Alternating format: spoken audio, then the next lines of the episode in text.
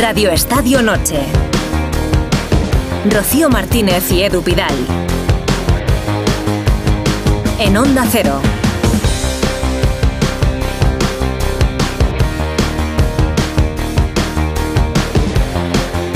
¿Qué tal? Buenas noches. Hola, buenas noches. Buenas a todos menos a los sevillistas, que son los únicos eliminados de la Champions League en la fase de grupo, Rocío. Sí, bueno, al menos pueden todavía clasificarse para la Europa League. Mala tarde, pero mejor noche de Champions. Buenísima, ¿eh? Para el Real Madrid, que ha ganado 4-2 al Nápoles y se aseguraría ser primero de grupo. Y mira, te voy a decir, Edu, que me alegro mucho, pero que mucho, mucho, mucho, por el último gol del Real Madrid, el que llegaba en el 94, porque lo metía José Lu, que había tenido muchísimas ocasiones. Y para mí es la imagen del partido verle celebrar ese gol como pidiendo perdón al Bernabéu por todas las ocasiones que había marcado. A mí me gusta mucho José Lu, que es su primer gol en Champions. ¿Y sabes quién le dio el gol? Pues se lo dio Bellingham. Bueno, pues es el líder del equipo, es el ídolo del Bernabéu y marcó el segundo, ¿eh? golazo de cabeza. Estuvo en todas, lleva 15 goles y volvió a marcar Rodrigo, el primero. Se retiró lesionado, pero tranquilos madridistas, solo son calambres. La otra imagen de la noche pues lleva el nombre de un canterano y eso le gusta mucho al Bernabéu también. Menudo golazo ha marcado Nico Paz. Empezó marcando un Simeone, por cierto, pero la victoria fue para el Real Madrid. Bueno, el Madrid es primero de grupo, clasificado y en el bombo 1 para octavos de final de la Champions. La Real Sociedad está clasificada, se va a jugar la primera posición en Milán, en la última jornada ante el Inter. Eso que el Inter perdía 3-0 con el Benfica y fue capaz de empatar en la segunda parte y por eso tiene opciones de ser primera de su grupo. Se suman a Atlético de Madrid y Fútbol Club Barcelona, que se clasificaron ayer. Está fuera, como os decíamos, el Sevilla, que ganaba 2-0 al PSV, ha acabado perdiendo 2-3 jugando con 10, con Ocampos eh, expulsado en el Sánchez Pizjuán y otra vez con protestas de los aficionados, sobre todo contra la directiva y el presidente del Sevilla, Pepe Castro. Pero discutido otra vez, por mucho que lo ratifique Castro, discutido Diego Alonso, que vuelve a caer con el Sevilla. Primera conexión con el Estadio Santiago Bernabéu, que creo que hay protagonista en la zona mixta. Fernando Burgos, buenas noches. Hola, ¿qué tal? Muy buenas noches. Muy buenas. Edu, Rocío, Rocío, Edu, aquí en esta zona mixta del Estadio Santiago Bernabéu, con uno de los protagonistas del partido de hoy, Rodrigo Góez, que se ha tenido que retirar con algún que otro problema físico Vamos a escuchar al jugador brasileño. Importante, ¿no? Y hemos visto hoy con Joselo, y creo que ya pasó con otros jugadores también. Cuando falló, falló una y la, la afición corrió su nombre, eso creo que pasa un poco más de, de, confianza para el jugador. Y luego, luego marcó su gol, eso fue muy importante. Vaya golazo que ha marcado, ¿no? Te has aficionado a los buenos goles. En Cádiz un golazo y este hoy otra vez ha sido un chicharrazo. Sí, sí, la verdad que fue un golazo, una jugada que me gusta mucho hacer y bueno, me está saliendo muy bien las cosas. Madre, llevas seis en los últimos cuatro partidos, ocho en la temporada, lleva 15 Bellingham, dijo el mister que vas a marcar más que él. ¿Cómo lo ves? Bueno, difícil, ¿no? Marcar más goles que Bellingham porque marca todos los partidos. Pero bueno, no, no tenemos competición ahí dentro, queremos solo ayudar uno al otro y bueno, intentar marcar más goles, él y yo también. Rodri, cambio de que tuviste esa sequía, luego empezaste a, marcar y ahora, como decía el compañero, seis goles en los últimos cuatro partidos. ¿Cómo ha sido eh, ese cambio de, de chi? ¿Qué ha ocurrido? ¿Cómo se explica? Bueno, no, no sé explicar lo que, lo que, ha ocurrido. Yo sé que seguí trabajando. Cuando las cosas no, no me salían bien, yo seguí trabajando. Y ahora me sale bien, pues voy a seguir trabajando porque creo que el trabajo eh, es el mejor, la mejor solución. Rodri. O sea, Carvajal en la rueda de prensa que las lesiones también servían para dar oportunidades, ¿no? Hoy ha sabido aprovecharla Nico Paz. ¿Has podido hablar con él? Todavía no, pero seguro que, que voy a hablar luego pero Nico es un muy buen chico, muy buen jugador, que vemos eso en los entrenamientos y hoy ha tenido la oportunidad, ha marcado y estamos muy contentos por él. Rodri, primero cómo estás, porque te has tenido que retirar con algún que otro problema físico. Y también te quería preguntar cómo fue el proceso ese de tantos meses sin marcar para ahora estar como estás por primera vez en el Real Madrid, cuatro partidos seguidos marcando. Bueno, estoy bien, estaba, la verdad que la segunda parte estaba, estaba muy cansado y en esta última jugada me, me subió un poco de calambre, pero, pero ahora estoy bien. Y bueno, lo que, lo que estaba diciendo antes, eh, fue difícil este principio de temporada, pero ahora ya no quiero me, me, recordar de eso, ya pasó, quiero seguir con mi buena racha y seguir trabajando haciendo las cosas bien para mi equipo. De hecho, cuando marcaste contra el Braga, fuiste a ver a Ancelotti, que dijiste que fue importante en la confianza que te brindó. ¿Qué sabéis de Ancelotti?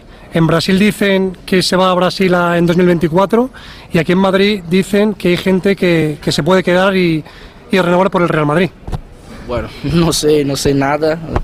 Eh, porque el mister no nos habla nada, el presidente de Brasil ahí también no nos dice nada, entonces no sabemos, no sé, no sé qué decir. Es tu quinta temporada, eh, que a veces eres un jugador más importante, ¿te sientes un líder de este equipo? Sí, creo que cada temporada que pasa tengo más protagonismo, tengo más lideranza el equipo confía, confía en mí y bueno, creo que puedo ser un líder también. Eh, Rodri, ¿qué te decía? Has dicho a las televisiones que los más importantes en el vestuario para ti han sido Ancelotti y Modric durante, estos, durante estas semanas. ¿Qué te decía Luca en esos momentos? No sé si te llegaste a obsesionar un poco con el tema del gol. Eh, bueno, ¿qué, cómo, ¿qué te decía? No, solo me, me tranquilizaba porque veía que yo estaba un poco triste claro, yo seguía, eh, seguía trabajando, pero era difícil porque intentaba, intentaba y no, no me salía bien las cosas, pero solo me, tranquilizaba y decía que iba a llegar mi momento y ahora está ahí. Otra victoria en Champions, cinco pleno eh, de, partidos ganados en el Real Madrid eh, en esta edición de, la Champions, líderes también en Liga, coliderando con el Girona. A pesar de las bajas, ¿estáis en el mejor momento? Sí, sí, eh, creo que estamos en nuestro mejor momento. Claro, tenemos muchas bajas, eso no, no es bueno, pero creo que hoy los que han entrado han demostrado que, que podemos contar con ellos y, y, bueno, ahora seguir trabajando y ganar los partidos. Una cosa te iba a preguntar, Rodri, una cosa, una curiosidad. Eh, ¿Qué pasó en el partido Argentina-Brasil ahí con Messi que te agarró del cuello, tú la camiseta, no algo? Puedo, no puedo hablar sobre esto. ¿Por qué? Porque no puedo. El Madrid no me deja, ¿no? No. pues así se va no le deja al Madrid hablar de aquella polémica con Messi. Su padre puso la story que ya contamos en Instagram. La de Santiño. Boca cerrada no entran, ya lo sabéis. No entran moscas. Bien, Rodrigo. Oye, bueno, ha dicho que puede ser un líder, ¿eh? Puede serlo, puede serlo. De momento aporta al Real Madrid. Al Real Madrid clasificado en la Champions. Y Vamos se le ha con- pasado el susto, además. Con dos conexiones, una en Donosti, en San Sebastián. La Real Sociedad decíamos que se la va a jugar. No ha sido el mejor partido de la Real, pero bendito empate para jugarse el primer puesto del grupo en la última jornada en Milán. Íñigo Taberna, Gabón, buenas noches. Hola. Hola, ¿qué tal Gabón? Rocío, Edu, pues sí, la verdad es que no ha sido un partido redondo como nos venía acostumbrando la Real en la Champions, pero el empate es bueno teniendo en cuenta que también ha empatado el Inter de Milán en el campo del Benfica, y eso que perdía 3-0 y ha remontado hasta el 3-3, así que la, a la Real le vale cualquier empate en la última jornada en Italia para ser primera de grupo, ese es el objetivo, recordar que hoy la Real pues ha jugado con muchos suplentes, con muchos no habituales, con todo, a pesar de no haber hecho un partido redondo, pues ha tenido ocasiones para marcar, lo ha impedido el portero local y bueno, la sensación de que hay que remar hasta el final, hay que, hay que pelear hasta la última jornada porque esto es la Champions, esto es muy difícil y la verdad es que sería muy importante eh, a nivel deportivo y económico para la Real poder terminar primera de grupo y ese es el objetivo para el partido de Milán del día 12 de diciembre. Zubimendi, después del partido. Sí, creo que igual no tan lúcido como los anteriores que hemos jugado en Champions, pero bueno, creo que un equipo con joven, con mucha, con mucha caña que tienen, presionan muy alto, la quieren todo el rato, creo que es un equipo muy intenso y creo que hemos estado bien parándoles y, y creo que no, nos han llegado a puerta apenas. Al final del último partido tenemos que ir a ganar, ganándolo ya quedamos primeros de grupo y bueno, eh, lo haremos todo en ese, en ese último partido. Y empatando, empatando, empatando también, así que más sencillo, ¿no? En la Real Sociedad de Milán. Eh, Taberna, gracias. Abrazo. Venga, un abrazo. Y un partido aplazado, fijaros, si es el karma o no. El Mallorca Cádiz se aplazó por la convocatoria de Muriki con Kosovo. Eh, Kosovo jugaba frente a Israel, un partido de clasificación para la próxima Eurocopa. No se pudo disputar el partido. El Mallorca decidió Pero aplazarlo. a ver, lo del karma es cuando haces algo malo y es como que tienes un castigo. Esto no ha sido No. un- ¿no? la mala suerte, karma. Digo el karma porque el- en el Mallorca Cádiz, aplazado por Muriki, no ha estado ya. Aunque ha habido un partido bueno, a mí me ha entretenido y han empatado a uno. Y un Mallorca par y de Cádiz. buenos goles, ¿no? Sí, han sido buenos goles. Paco Alcaraz Muñoz. y Abdón Prast. Hola Paco. ¿Qué tal? Muy buenas. Lo mejor han sido los goles porque el partido, mucha lucha, mucha pelea, mucha tensión, porque era un duelo por la parte baja. El Cádiz se adelantaba con ese gol, eh, el lanzamiento de falta de Alcaraz en el minuto 12. Empataba Andón en el 45 y la segunda mitad eh, intentó más el Mallorca, pero no llegó a crear ocasiones de gol. El Cádiz 10 jornadas sin eh, ganar. El Mallorca nueve sin ganar y sigue sin conseguir los tres puntos en casa delante de su afición. Y ojalá la próxima jornada porque más duros directos. El Mallorca va a recibir al Deportivo a la vez y el Cádiz jugará en Vigo ante el Celta. Hablabas de Muri que ha estado viendo el partido en la grada junto a Kangin Lee. Vaya pareja de la temporada pasada. No, no te miento, Paco. Te decía buen partido porque he visto los highlights. No me daban los ojos para ver tantos monitores de la Champions y el Mallorca Cádiz lo tenía ahí en la derecha. Muy mal partido, muy malo, muy Fui- malo. Vi los goles y me gustaron mucho, Paco. Abrazo, Paco. Pero no, lo, mejor los goles y el quinto, qui- eh, quinto gol de Andón Prats, que es el Pichichi que ha renovado esta semana hasta 2026. Es verdad. Un abrazo, Paco. Hasta luego.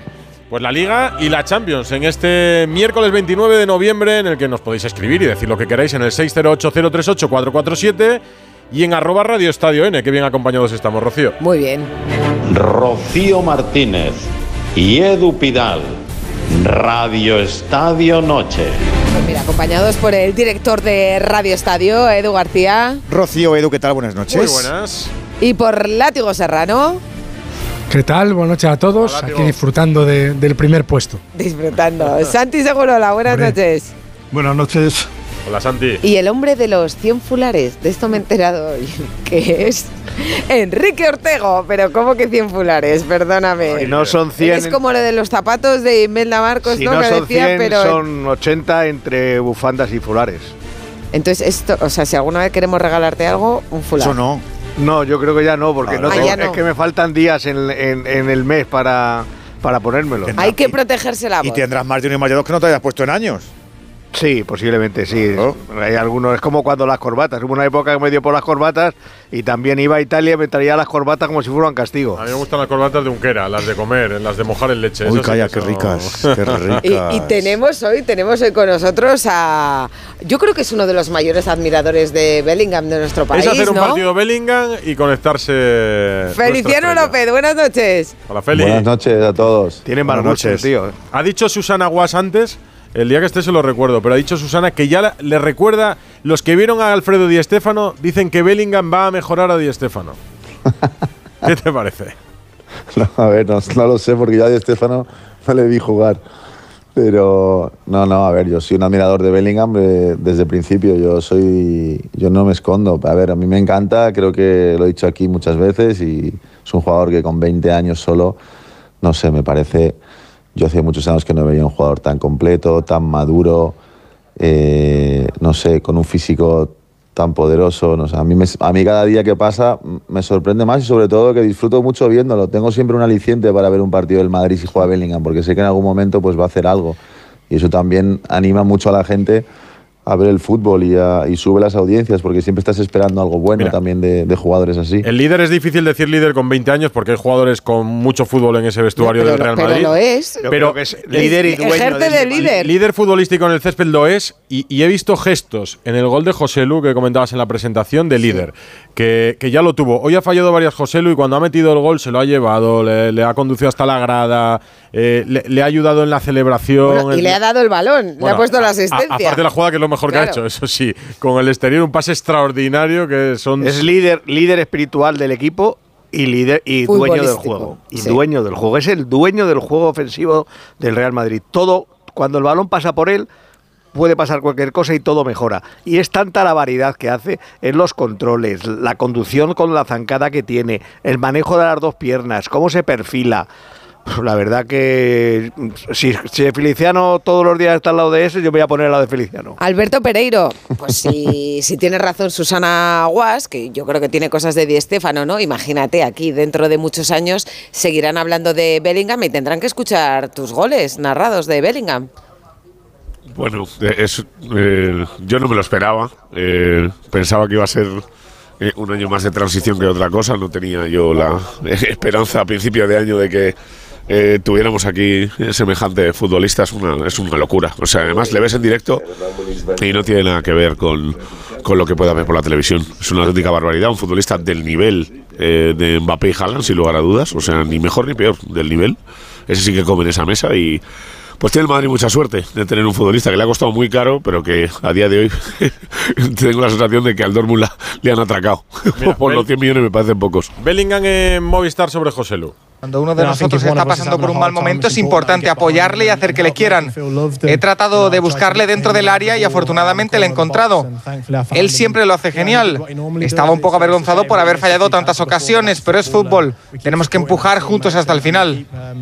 Es verdad que es fútbol y es verdad que le ha buscado. O sea, yo diría, hoy José lo ha marcado por empeño de Bellingham también. Y de sus compañeros. Sí, Carvajal también, le ha buscado. Han ido todos a, a felicitarle. Es que Bellingham tiene una madurez extraordinaria, pero efectivamente no solo en el campo, sino con este tipo de, de Yo declaraciones. siempre que me encuentro con estas figuras rutilantes digo lo mismo. Estos chavales no llevan dos años jugando a fútbol. Llevan desde que tienen cinco o seis, con lo que en el fondo, aunque nos parezca raro, llevan 15 o 16 o 13 años jugando a fútbol. Es verdad que a Pero un nivel... el último salto es. Sin duda. ¿eh? Yo creo que el, ninguno nos esperamos este Bellingham. Y luego lo que dice Ortego, yo creo que tiene mucha razón en la incidencia y la capacidad de contagio que tiene con todo, incluso en la celebración. La, la celebración hoy ha sido edi- editorializante, se abre.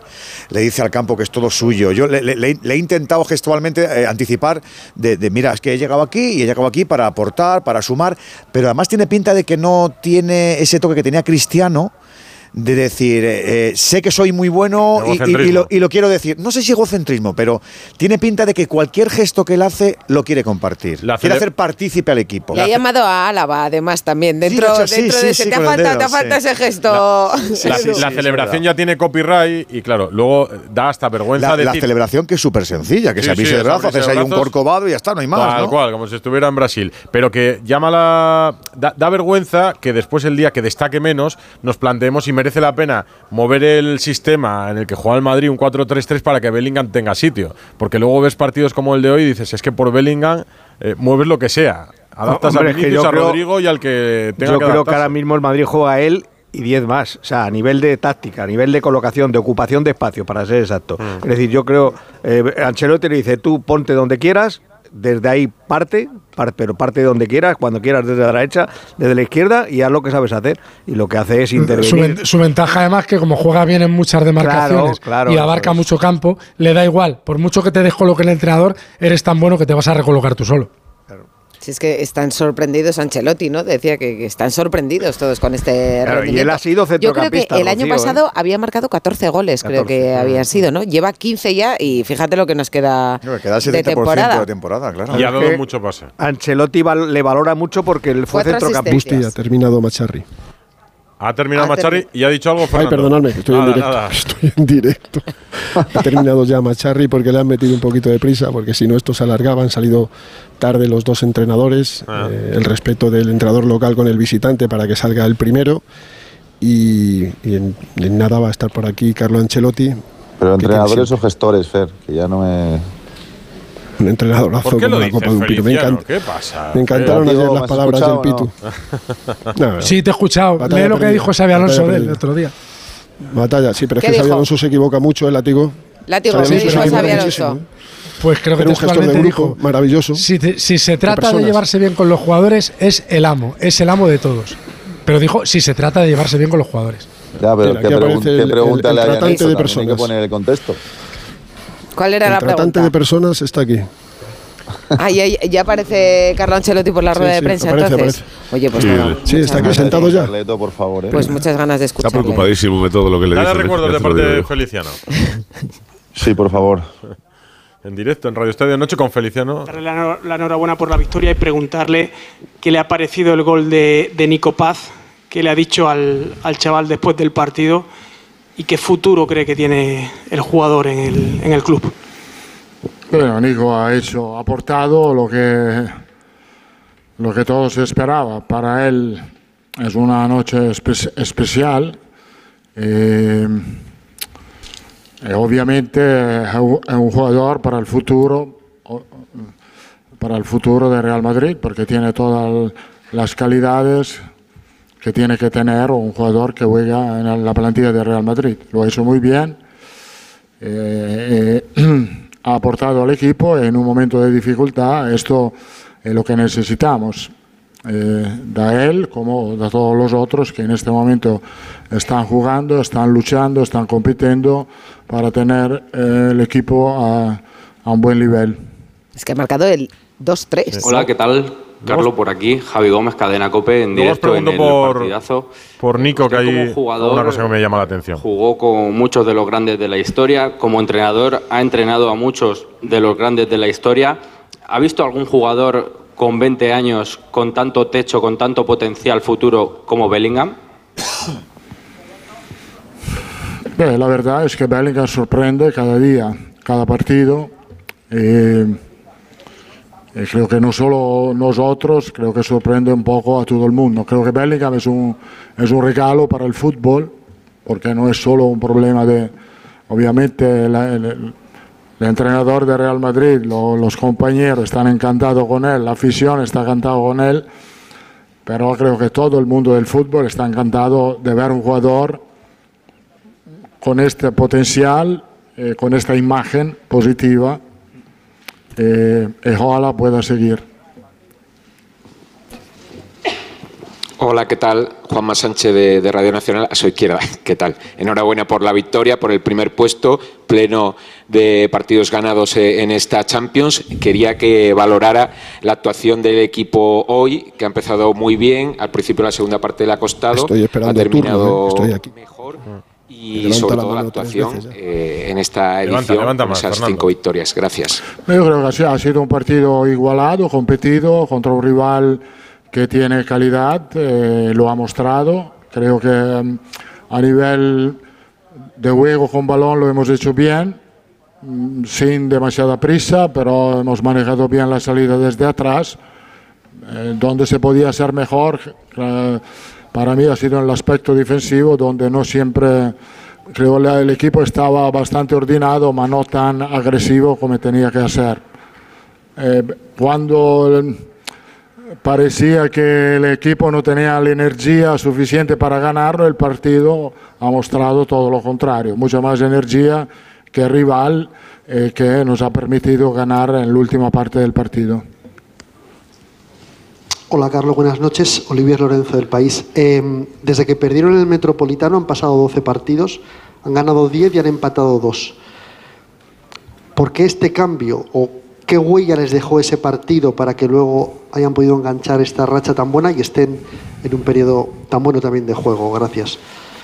Yo creo que el partido contra mm, el Atlético de Madrid ha evidenciado algunos límites. Hemos encajado tres goles ah, con centros porque eh, que- creo que mm, no, no, no, no, no éramos capaces de tener bien controlada el área de penalti con los dos centrales. Entonces ahí hemos modificado un poco, a veces la ruptura atrás del lateral la tiene que cortar un medio, eh, que nos permite a tener los dos centrales más dentro del área para, para los centros. Creo que ahí el equipo ha mejorado, ahora nos encontramos bastante bien a nivel defensivo, pero siempre hay que me- mejorar. Yo creo que este- eh, hoy se podía ser un poco más fuerte, contundente, sobre todo cuando teníamos el bloque bajo. Hola, mister. Buenas noches. Mario de la Riva para el Diario AS. Enhorabuena por la victoria y por la primera plaza. Le quería preguntar cómo de cansado está el equipo después del partido que ha tenido hoy. Gracias. ¿Cómo? ¿Cómo de cansado está el equipo? No, estamos cansados, sí, hemos tenido algunos jugadores con calambre, pero esto es bastante normal. Ha sido un partido abierto y eh, muy intenso en este sentido, porque... porque mm, ¿Por qué? ah, ah, han estado en el, el partido muchas transiciones de, de Napoli, de nosotros, entonces ha sido un partido con intensidad, hemos terminado bastante cansado, pero esto tenemos el tiempo para recuperar hasta sábado. ¿Qué tal, Carlos? A su izquierda, al fondo, Héctor González en directo en el larguero Ahí de la está. cadena SER. El entrenador del Real de la calidad futbolística de Bellingham. con Después del primer puesto en el grupo. Como ejerce de líder. Por ejemplo, en el gol de Joselu, como ha animado a Joselu a que no pidiera perdón y se reivindicara ante, ante la grada. ¿Cómo es Bellingham dentro del vestuario? ¿Cómo ejerce ya como líder con solo 20 años? Gracias. Bellingham es un, es un joven serio, profesional, que se encuentra muy, muy bien, que se ha, se ha adaptado muy bien al vestuario. eh, no, no, no es que veo, que veo algo especial. trabaja, eh, se, se entiende muy bien con los otros. Él tiene que mejorar su español. Como he dicho muchas veces, nadie es perfecto. Hay que mejorar. Es que, claro, la contra el fallo Hola, Carlos. ya, ¿no? Aquí, Abraham Romero del Mundo. Hoy- por hoy seguir se con pasó Bellingham. Se fue Bale, Hoy ha jugado con las botas que usó hablar Zidane en su época. Eh, lleva el 5. Mira lo que nos contabas ayer, Fernando. poderosa. Eh, no le voy a preguntar si va a ser mejor, Jugó porque con eso esas, es ha jugado. hablar de, de locuras casi, pero, Pero si al ver a Bellingham cabeza, ¿eh? usted ve a Zidane, o si es el sí, sí. jugador que más le recuerda al, al francés o en el que más se puede ver. Gracias. Difícil comparar, yo creo que difícil comparar dos generaciones distintas. Eh, lo que veo es un- eh, de, de distinto, una llegada que dentro del área eh, que Zidane no tenía, es una calidad de Zidane individual que Bellingham no tiene. Aquí, ahí creo que hay diferencia. Esto es el fútbol moderno. Creo que el fútbol moderno quiere más jugadores con, físicamente fuertes, como es Bellingham, que son capaces de cubrir mucho campo em, muy rápidamente. Va Burgos. Hola, Carlos. ¿Qué tal? Muy buenas. Fernando Burgos en directo para el Radio Estadio Noche de, de Onda Cero. Tenemos en el programa a Feliciano López, tenista español que ganó solo cuatro Copa Davis, que me dice que le felicite por la ensaladera del pasado domingo de, de Italia, que hacía mucho tiempo que no la ganaba. Y me pide que le pregunte eh, sobre Bellingham, que después de tres meses y medio lleva un gol más de los 14 que marcó en toda la temporada en el Dortmund y que se le considera, a pesar de los 100 más 30 millones que, que costó, un futbolista barato. Verás. No sé, no, no entro en el tema de- del dinero que ha costado Bellingham. La verdad es que ha sido un fichaje espectacular por el club. Eh, saludo a Feliciano. eh, eh, eh, nosotros los italianos ha sido un weekend muy bueno con, con Sinner, con la Copa Davis, con Bagnaia, que ha ganado la moto. eh, entonces, estamos orgullosos. Saca pechito, ¿eh? Mira. Esto se llama crear contenido, señores. Eh, hola, mister. José razón. Rodrigo ha pasado de, de que le costase meter goles. Se ha metido a las motos también. ¿Qué Eh, claro, es que lo estoy pensando vaya fin de semana. La verdad es que nos hundieron los italianos. No, yo oh, creo que no. Yo Maldita Davis.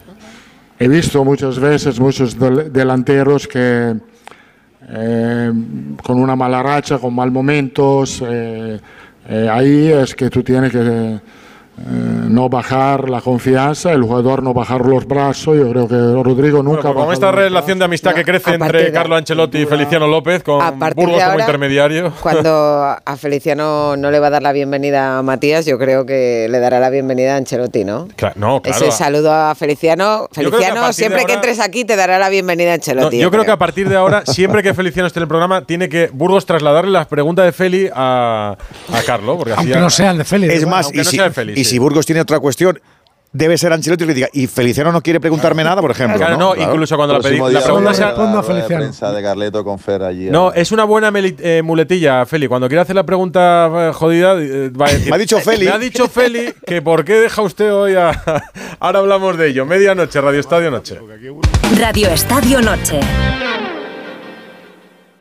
A ver, voy a encargar un arroz para este finde. ¿Preferís negro con almejas, abanda, paella, al horno con bogavante, caldoso? En nuestra gama Citroën Sub también sabemos de versatilidad. Aprovecha este mes los días Sub y elige el tuyo con hasta 8.000 euros de ventaja adicional. Entrega inmediata en unidades limitadas.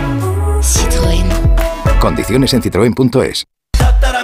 Ahora Eurojackpot, el mega sorteo europeo de la 11, es más millonario que nunca. Porque cada martes y viernes por solo 2 euros hay botes de hasta 120 millones. Y tan tatara millonario, porque si te toca el Eurojackpot, no solo te haces millonario tú, también tus hijos, y los hijos de tus hijos, y los hijos de los hijos de tus hijos. Compra ya tu Eurojackpot de la 11. Millonario por los siglos de los siglos. A todos los que jugáis a la 11, bien jugado. Juega responsablemente y solo si eres mayor de edad.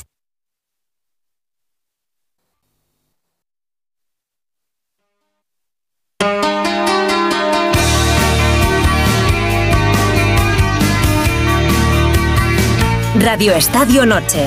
Rocío Martínez y Edu Pidal. Hombre, después de. Hombre, soy Alejandro Alicante. Después de lo visto estas semanas, yo lo tenía claro antes. Pero Lunin es mucho Lunin, ¿eh? Lo que ha hecho hoy en el primer gol del Nápoles, hay que saber hacerlo, ¿eh?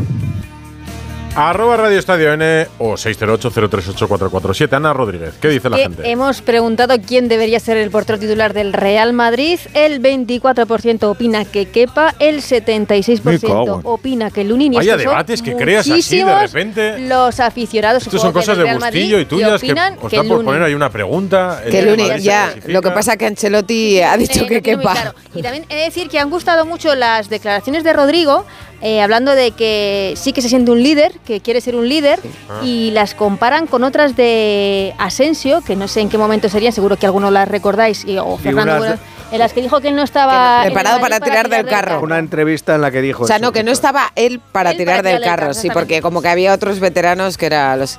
Luego, bueno, rectificó un poco. 12 y 3 minutos en la noche en la que Ancelotti ha saludado a nuestro Feliciano el día que certificaba la primera posición del grupo de Champions. Saludo a Feliciano. Esto se va a quedar como latiguillo del programa, yo creo. No, cada vez que Feliciano se enrolle se lo cascáis, ¿no? Claro, vez de decir, no lo sueltes de ahí, Peñalba. Tú tenlo siempre ahí en la carpetita de, de plays. Eh, la victoria del Real Madrid decía. Oye, no- nombres propios, que hemos hablado de Uf, Bellingham. muchos. Uno es el de, el de Nico Paz, porque hablabais de él durante el partido. Nico Paz, que yo le recuerdo de niño, porque claro, me fijaba en él porque es el hijo de Pablo Paz, futbolista argentino. Eh, le recuerdo un partido de la generación de Gaby. Le recuerdo un Madrid-Barça, jugaban Gaby y jugaba Nico Paz en el Real Madrid con Abraham, un delantero que tenía.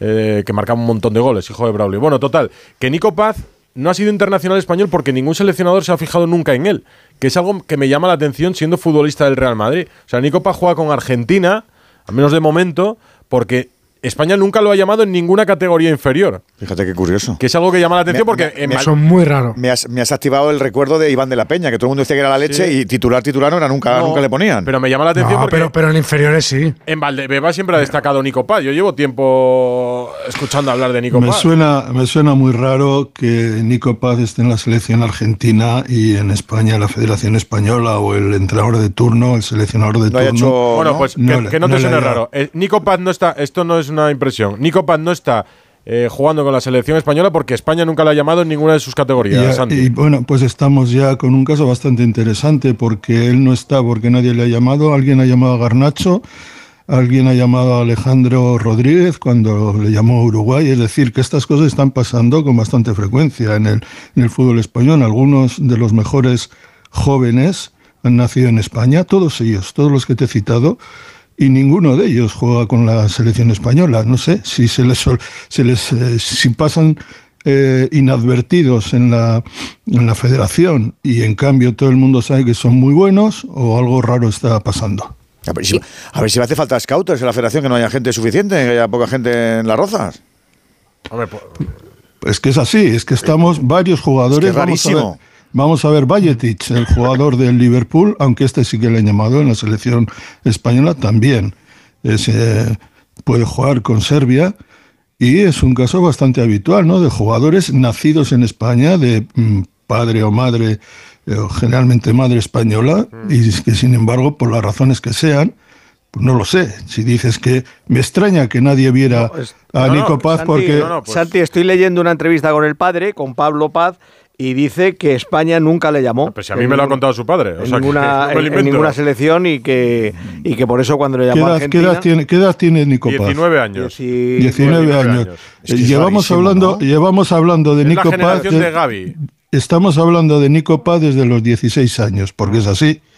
Y resulta que los que tienen que saber no se han dado cuenta, me parece extrañísimo. Está- está en el Madrid Es muy desde raro, los- es muy raro los 12 jugar en el años. Madrid. Desde los 12 O sea, años. que está al lado de las rozas. O sea, Está- que no, claro. que no tienen que viajar. Sí, que no es del no que a juegan en un sitio perdido. No, claro, no, no está en la España vaciada, ¿sabes? Que lo tienen a la vista.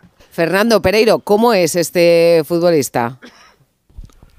es un, es un chico con una madurez eh, impropia de la edad que tiene, eh, que enamoró a no solo a Ancelotti, sino también a algunos jugadores, como el caso de Tony Cross en pretemporada, y en algún entrenamiento donde la temporada pasada subió con, con los mayores. Eh, que él creía que, que, iba a jugar algún que otro partido, pero no, ya lleva cuatro y es posible que juegue más porque lo de Chuamení y lo de Camavinga pues va para, para, cierto tiempo, más lo de Camavinga que lo de lo de Chuamení, que tiene una pierna izquierda que es un, que es un cañón. Y estaba intentando eh, buscar unas declaraciones de Molina. Eh, a propósito de varios jugadores argentinos que efectivamente se, se, decidieron por Argentina en lugar de por España, no solo Garnacho o Nico Paz, sino también os acordáis de Lucas Romero. Eh, sí. La federación fue a Mallorca. Sí. Ahora está en el Milan. Eh, Lucas Romero, la federación fue a Mallorca y Lucas Romero le dijo que, que, que no, que no, no, que iba a jugar. Y, y, dime, dime. No, que yo te iba a decir que, que su padre me decía que, que, no fue con España porque nunca le habían llamado. Dice, si le llaman tendrá que pensarse eh, si va o no. Sí, sí, pero Scaloni ya lo sí, llevó a una concentración. Sí, pero es que yo eh, recuerdo, pero lo quiero buscar, donde la federación no decía eso. Evidentemente, si el padre te dice eso, es, es, es palabra de ley, es que es así. Pero es, es, la época del director deportivo José Francisco Molina, que estuvo pues tres o cuatro años, ¿verdad? Sí, sí, sí. Eh, de, de, mundial, de, mundial, a mundial. De, de, mundial a mundial. Entonces, eh, quiero recordar que, que, ellos decían que eh, después de hablar con ellos, los chicos habían decidido por Argentina. Y estamos hablando de esos tres nombres: Lucas Romero, Garnacho y Pablo Paz. Lo voy a, lo voy a buscar a ver si lo veo por ahí, pero, pero sí, sí hay una contradicción, evidentemente. Es como si me dicen que, que nadie había visto a Lamin. Pues es que estos jugadores los ve cualquiera. Vamos, eh, eh, hemos visto ahora la selección española sub-17 jugar el Mundial con jugadores que están muy bien, pero claro, es que Nico Paz está mejor que todos ellos. Y eso se nota y que creo que no sé, yo, pues Pablo Paz eh, no, no ha dicho lo que ha dicho y no, yo no soy nadie para llevarle la contraria. Pero me extraña que en un fútbol tan trillado, en un fútbol donde juegas en el Real Madrid, en un fútbol donde eres figura en los equipos juveniles del Real Madrid que no te llamen. Bueno, me parece rarísimo. Pues vamos a ver cómo estaba Nico Paz, ¿no? Después de marcar su primer gol con el Real Madrid. Sí, la verdad que, que muy feliz, es que esto es un sueño, la verdad que por un momento ni, ni me lo creía. Así que nada, muy feliz de poder ayudar al equipo y bueno, eh, muy feliz. Hay que ser muy valiente, muy osado para tener esa jugada y para jugártela desde donde te la has jugado. Sí, bueno, la verdad que, que, que me atreví. Eh, no, estaba en modo automático, no sabía ni qué estaba haciendo y, y bueno, eh, le pegué y bueno, flipando, la verdad. Que te ha pegado también es Rudiger, ¿no? Vaya manera de celebrarlo. Nada, sí, Rudiger es un crack, siempre, siempre hace lo mismo, tenemos una buena relación y, y nada, siempre hacemos lo mismo. Nico, se acercaban ahora a Teo, Gonzalo, tus compañeros. ¿Qué te estaban diciendo ahora en el centro del campo? Porque parecía que estabas todavía en una nube, ¿no? Sí, la verdad que están incluso más felices que yo y nada, agradecerles también el apoyo. Y sobre todo las palabras, también se ha acercado ahora Thibaut Courtois, también Carlo Ancelotti. ¿Qué te ha dicho el técnico? Eh, nada, me ha felicitado, la verdad que toda la plantilla me ha felicitado, somos un grupo increíble y bueno, agradecerles a todos.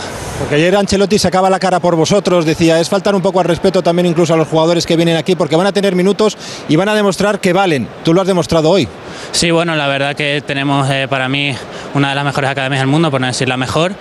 Y bueno, estamos para eso, para ayudar y, y esto es un mensaje también para, para, los demás canteranos, de que esto es posible. Y 5 de 5 en Champions, digo, para el Real Madrid, para certificar ese primer eh, puesto. Sí, sí, la verdad que, que este año el equipo está muy bien, están jugando como Los Ángeles y bueno, hay que seguir en esta línea. Gracias, Nico, enhorabuena. Está el marcadísimo acento tinerfeño de, de Nico Paz. Jugando como Los Ángeles, sí. le decía a Ricardo Sierra. Hombre, pues para no saber ni lo que estaba haciendo, se ha dado bastante bien la vuelta y ha puesto el balón el chaval muy se ha ganado pegadito al palo, ¿eh? La portada de marca mañana, aquí ver, Paz y después Gloria. Ah, muy buena portada. Hace muy buenas portadas. Hay, hay, hay otra, hay otra mejor, ¿eh? Aquí Paz y después Bellingham. Y después Bellingham también. Pues mira, hemos hablado de Paz de Nico. Hemos hablado de Bellingham. Hoy, eh? Hemos hablado de, hemos empezado escuchando a, a, Rodrigo, que ahora volveremos a él. Pero ha pasado desapercibido quizás un jugador que para mí ha sido uno de los mejores. No Cross. Tony Cross. Sí. Ah. Tony Cross no, está, no le vemos en las jugadas de los goles, pero me parece que ha ocupado el campo y que está haciendo un mes, para mí, sensacional. Mira, te doy los datos, porque ha presumido de estos datos el Real Madrid. 105 pases, 101 completados, un 96,2% de acierto. Mm. Ha encontrado ahí una solución a Ancelotti a la falta de Chuamení y a la falta de Camavinga, que es colocarla a Valverde al lado. Lo hizo claro, ya el otro día y, y hoy lo ha hecho. Entonces, Valverde ahora es el que se está llevando los marrones. El trabajo De sucio. correr, de tapar, trabajo sucio y tal y cual. No llega entonces, tanto. claro, entonces no llega tanto. De hecho, Claro. hoy ha tenido que hacer una recuperación de 50 metros en una de las pocas veces que ha pasado al centro del campo, que también, también es desgracia, que de repente tengas que hacer 50 metros en un error de, de Ceballos, que ha querido regatear en una zona que nunca debe regatear. se puede. Y Valverde, que se había atrevido a pasar del centro del campo, ha tenido que hacer 50 metros y ha recuperado el balón en su área, en el punto penalti. Pero en ese, en, ese- en, en- en ese, en el caso de Valverde, yo creo que es interesante la asignatura que está pasando con Uruguay, porque a diferencia de Guardiola, por ejemplo, Marcelo Bielsa no quiere un mediocentro eh, fijo, quieto, eh, eh, digamos posicional, eso que ahora se llama posicional. Él cuando jugaba con la cuando jugaba la selección eh, argentina elegía a Simeone como mediocentro, cosa que en España nunca jugó de mediocentro. Y Valverde juega en Uruguay como mediocentro, con mucho despliegue. Y es exactamente, yo creo que le va a venir de maravilla conocer esa posición. Desde luego no, no tiene, eh, digamos, no juega como el, el medio centro típico español o como quiere Ancelotti, Chouameni, pero creo que se está adaptando y podrá adaptarse a una posición que sobre todo ayuda muchísimo a Cross. Y en ese Claro. aspecto me- me- es muy interesante lo que, lo que puede hacer Valverde en esta nueva posición. Lo que pasa es que el otro día con Uruguay, ay, perdona, Feliciano, que te he cortado. No, no, no, no, no. Fernando creo que iba a decir. Sí, Fer. Sí, iba a decir algo Fernando, pero luego yo digo yo. Sí, bueno, he, he bu- he buscado cosas, he buscado cosas de, de artículos que eh, se han escrito sobre. Es que hay tantos jugadores eh, hispano-argentinos que al final no han elegido a España. Hay una frase que, retumbaba hace año y medio en las paredes de la Real Federación Española de Fútbol, a propósito tanto de Nico Paz como de Garnacho, que son dos, dos proyectos de jugadores maravillosos. El que quiera jugar con España lo tiene que demostrar, decían desde la federación. O sea, esa era hace, eh, esto es marzo del 2022. Estábamos a, a siete meses de un mundial, hace ya año y medio, pero había, a ver cómo lo digo, había una soberbia en este aspecto en algunos dirigentes de la Real Federación Española de Fútbol que ha pasado eso. Que al final los chavales han dicho, pues mira, si aquí ni nos, ni nos valoráis, pues prefiero irme con Argentina, que además voy a estar encantado porque mi padre es argentino, el otro, y a lo mejor me van a tratar mucho mejor. Pero es que esa frase, el que quiera jugar con España lo tiene que demostrar. Mira, un día se lo preguntaremos a Nico Paz y a Molina nos da pocas oportunidades de preguntarle nada, pero sí, se lo preguntaremos Y también. cuando era director deportivo, imagínate ahora. Por eso digo, ahora Feli. me- menos todavía. Feliciano, ¿qué te ha No, gustado no, yo quería, yo, yo, yo quería eh, aportar sobre lo, el tema de Valverde y eso, que es increíble Ancelotti. Qué buen gestor es que en un momento complicado, con tantas lesiones, siempre mm, encuentra soluciones para que el equipo siga manteniendo el nivel, porque el Madrid hablaban primero, a, a principio de la temporada, que la plantilla era justa, que no, tenía, que no tenían delantero. Ahora se les ha lesionado, bueno, por segunda vez Vinicius, Camavinga, que estaba siendo un jugador muy importante, y Chouameni, que era un fijo para Ancelotti. Sí. Y, y de momento eh, está encontrando las soluciones, eh, con lo cual simplemente pues alabar una vez más su gestión dentro de- del vestuario. Ocho bajas tenía hoy otra vez el Real Madrid y por cierto, al hilo de esto que al hilo de Lleva 19 lesiones. Estoy esperando la respuesta de Felipe porque, porque ha calzado tres veces la palabra No, hombre, que, gestión. que puede- podía colocar a Valverde al lado de Cross o, poder- o a David Ancelotti, a lo mejor. O sea, tampoco tenía muchas más opciones, ¿eh? O sea, que, no- que no ha inventado la pólvora. ¿Cómo te gusta que, salsita, eh, que en el? Deportivo La Coruña jugaba de medio centro. O sea, que, que es un chico que en el Castilla también ha jugado de medio centro. No, no es que sea una demarcación. O sea, no ha puesto de medio centro a Mendy. No, ¿vale? Ha puesto pero medio centro no- a Fede No ha Valverde. inventado la pólvora en eso, pero también se, bene- vamos, se beneficia. Las lesiones le conducen a tomar algunas decisiones, como Claro. por ejemplo, le- lesión de Vinicius, Rodrigo a la izquierda. ¿Qué ha sucedido hoy? Lo mismo que sucedió el otro día en el partido con el Cádiz. La que vuelve a marcar. Ah. yéndose de la izquierda hacia adentro y disparando con la derecha. Ha sido el gol El gol de Robben al revés. Igual, igual. Esa Al- misma pero al revés, por el otro lado. Un par, de, un par de detalles que hablamos mucho ¿no? de la renovación de, de Ancelotti. Hoy eh, a Mónica Marchante, bueno, le ha driblado, ha dicho ella un poco, ¿no? La, la pregunta de si le iban a esperar hasta el final. Pero en esa respuesta ha elogiado a Ancelotti. ¿Pero es que antes ¿Quién? del partido butragueño. Buitre, buitre. Pero es que antes del partido.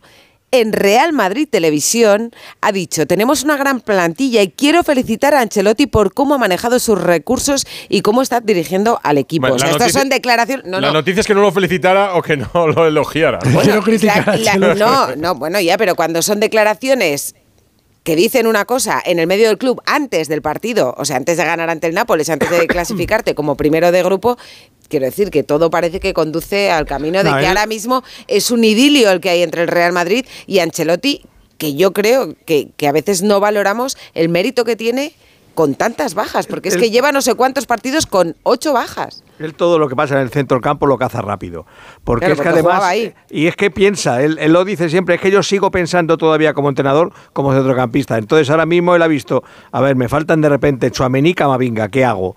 Y se lo y, y le ha salido, tampoco tenía muchas más opciones. Claro, la-. No, no, tampoco tenía, digo, por las lesiones, precisamente. Pero bueno, pero podía haber buscado otra. Lo mismo que di- eh, di- hizo dos cosas a la vez. Una, la, la plasmó en el campo, que Valverde al lado de Cross, y otra dijo, Álava nunca jugará de medio centro. O sea, que es que él de vez en cuando, o sea, toma medidas tanto para una cosa como para otra. De, de- No significa que no vaya a jugar de medio centro algún día. eso te lo Bueno, ya, Exacto, joder, sí, exacto. sí, claro. Porque una cosa es lo Pero que dice y otra cosa es lo que, dice luego luego. lo que hace, porque también hay veces ya necesidades máximas. Pero Mañana, mañana tiene un tirón Valverde, no sé qué, y juega a la al lado de Cross y pone a Nacho de central. Y estaría bien hecho, porque al final tú tienes que tirar de los recursos que tienes. A mí en el caso de Cross. Alaba que se vaya al banquillo un par de partidos que No, no, Alaba, está. Pero, pero, Hombre, pero- ganado muy bien, ¿eh? O- otro lo sentaba, pero Ancelotti no le va a sentar. Os queda Otro uno, ¿eh? Que no, os queda uno que no nombráis como medio centro ya de urgencia, máxima urgencia, Ceballos. en estado de desesperación, es Bellingham. De lo También, que sea, bueno, o de portero, ¿no? De En esta- portero, si Perdona, es que en, en Inglaterra juega de eso. Sí, ha jugado, sí, sí. Sí, sí, puede hacerlo. No, pero que en el caso de Cross yo iba a apuntar solo una cosa. Lo que se nota, el dejar la selección a tiempo. ¿Cuántos años hace que Cross no hoy un ha- partido hoy ha de jugado bien Cross, eh. Y el tener, Claro, y el por eso digo, no, pero que- Valverde que- y el tener a Valverde al lado. Hay una, una circunstancia claro, que no he comentado porque que nos hemos claro. quedado sin tiempo en el radio estadio. No le regalas una flor a Cross. No, no, a mí me parece un jugadorazo. No sé qué ha pasado, pero Ancelotti cuando ha terminado el partido, mañana lo veréis en alguna televisión y lo comentaremos, eh, se ha ido a felicitar al árbitro y en el camino se ha cruzado con Valverde. Han tenido una conversación 30-35 segundos y le ha metido un abrazo a Ancelotti al uruguayo. Vamos, que le hace padre todos los Yo, partidos. eh. yo es que creo que es para darle las gracias por el esfuerzo que hace, lo que corre, para que todo se beneficie. Que no está luciendo nada, ¿eh? Todo, que no está luciendo. No, no, te digo de cara a goles. Ah, bueno, de- si es que me da igual. Es que trabajo, el que claro más corre, el que más corre del equipo, o con Bellingham, o, de- o antes que Bellingham, o después que Bellingham, es Valverde. Por eso lucen los jugones. Bueno, porque yo Porque creo. está ahí pues- un tipo pues- que no escatima una sola gota de esfuerzo. Pues mira, pre- ¿Es pregúntaselo, pregúntaselo de parte de Feli en la previa del partido del Granada, pero a lo mejor. No, no, yo a partir de ahora, Claro, a partir de- de ahora todas de las Feli. preguntas son de Feli. Bueno. Fel- Feli, No, ¿qué, eh, qué- qué es lo siguiente que en la previa, en la próxima previa, qué quieres No. preguntar, Feliciano?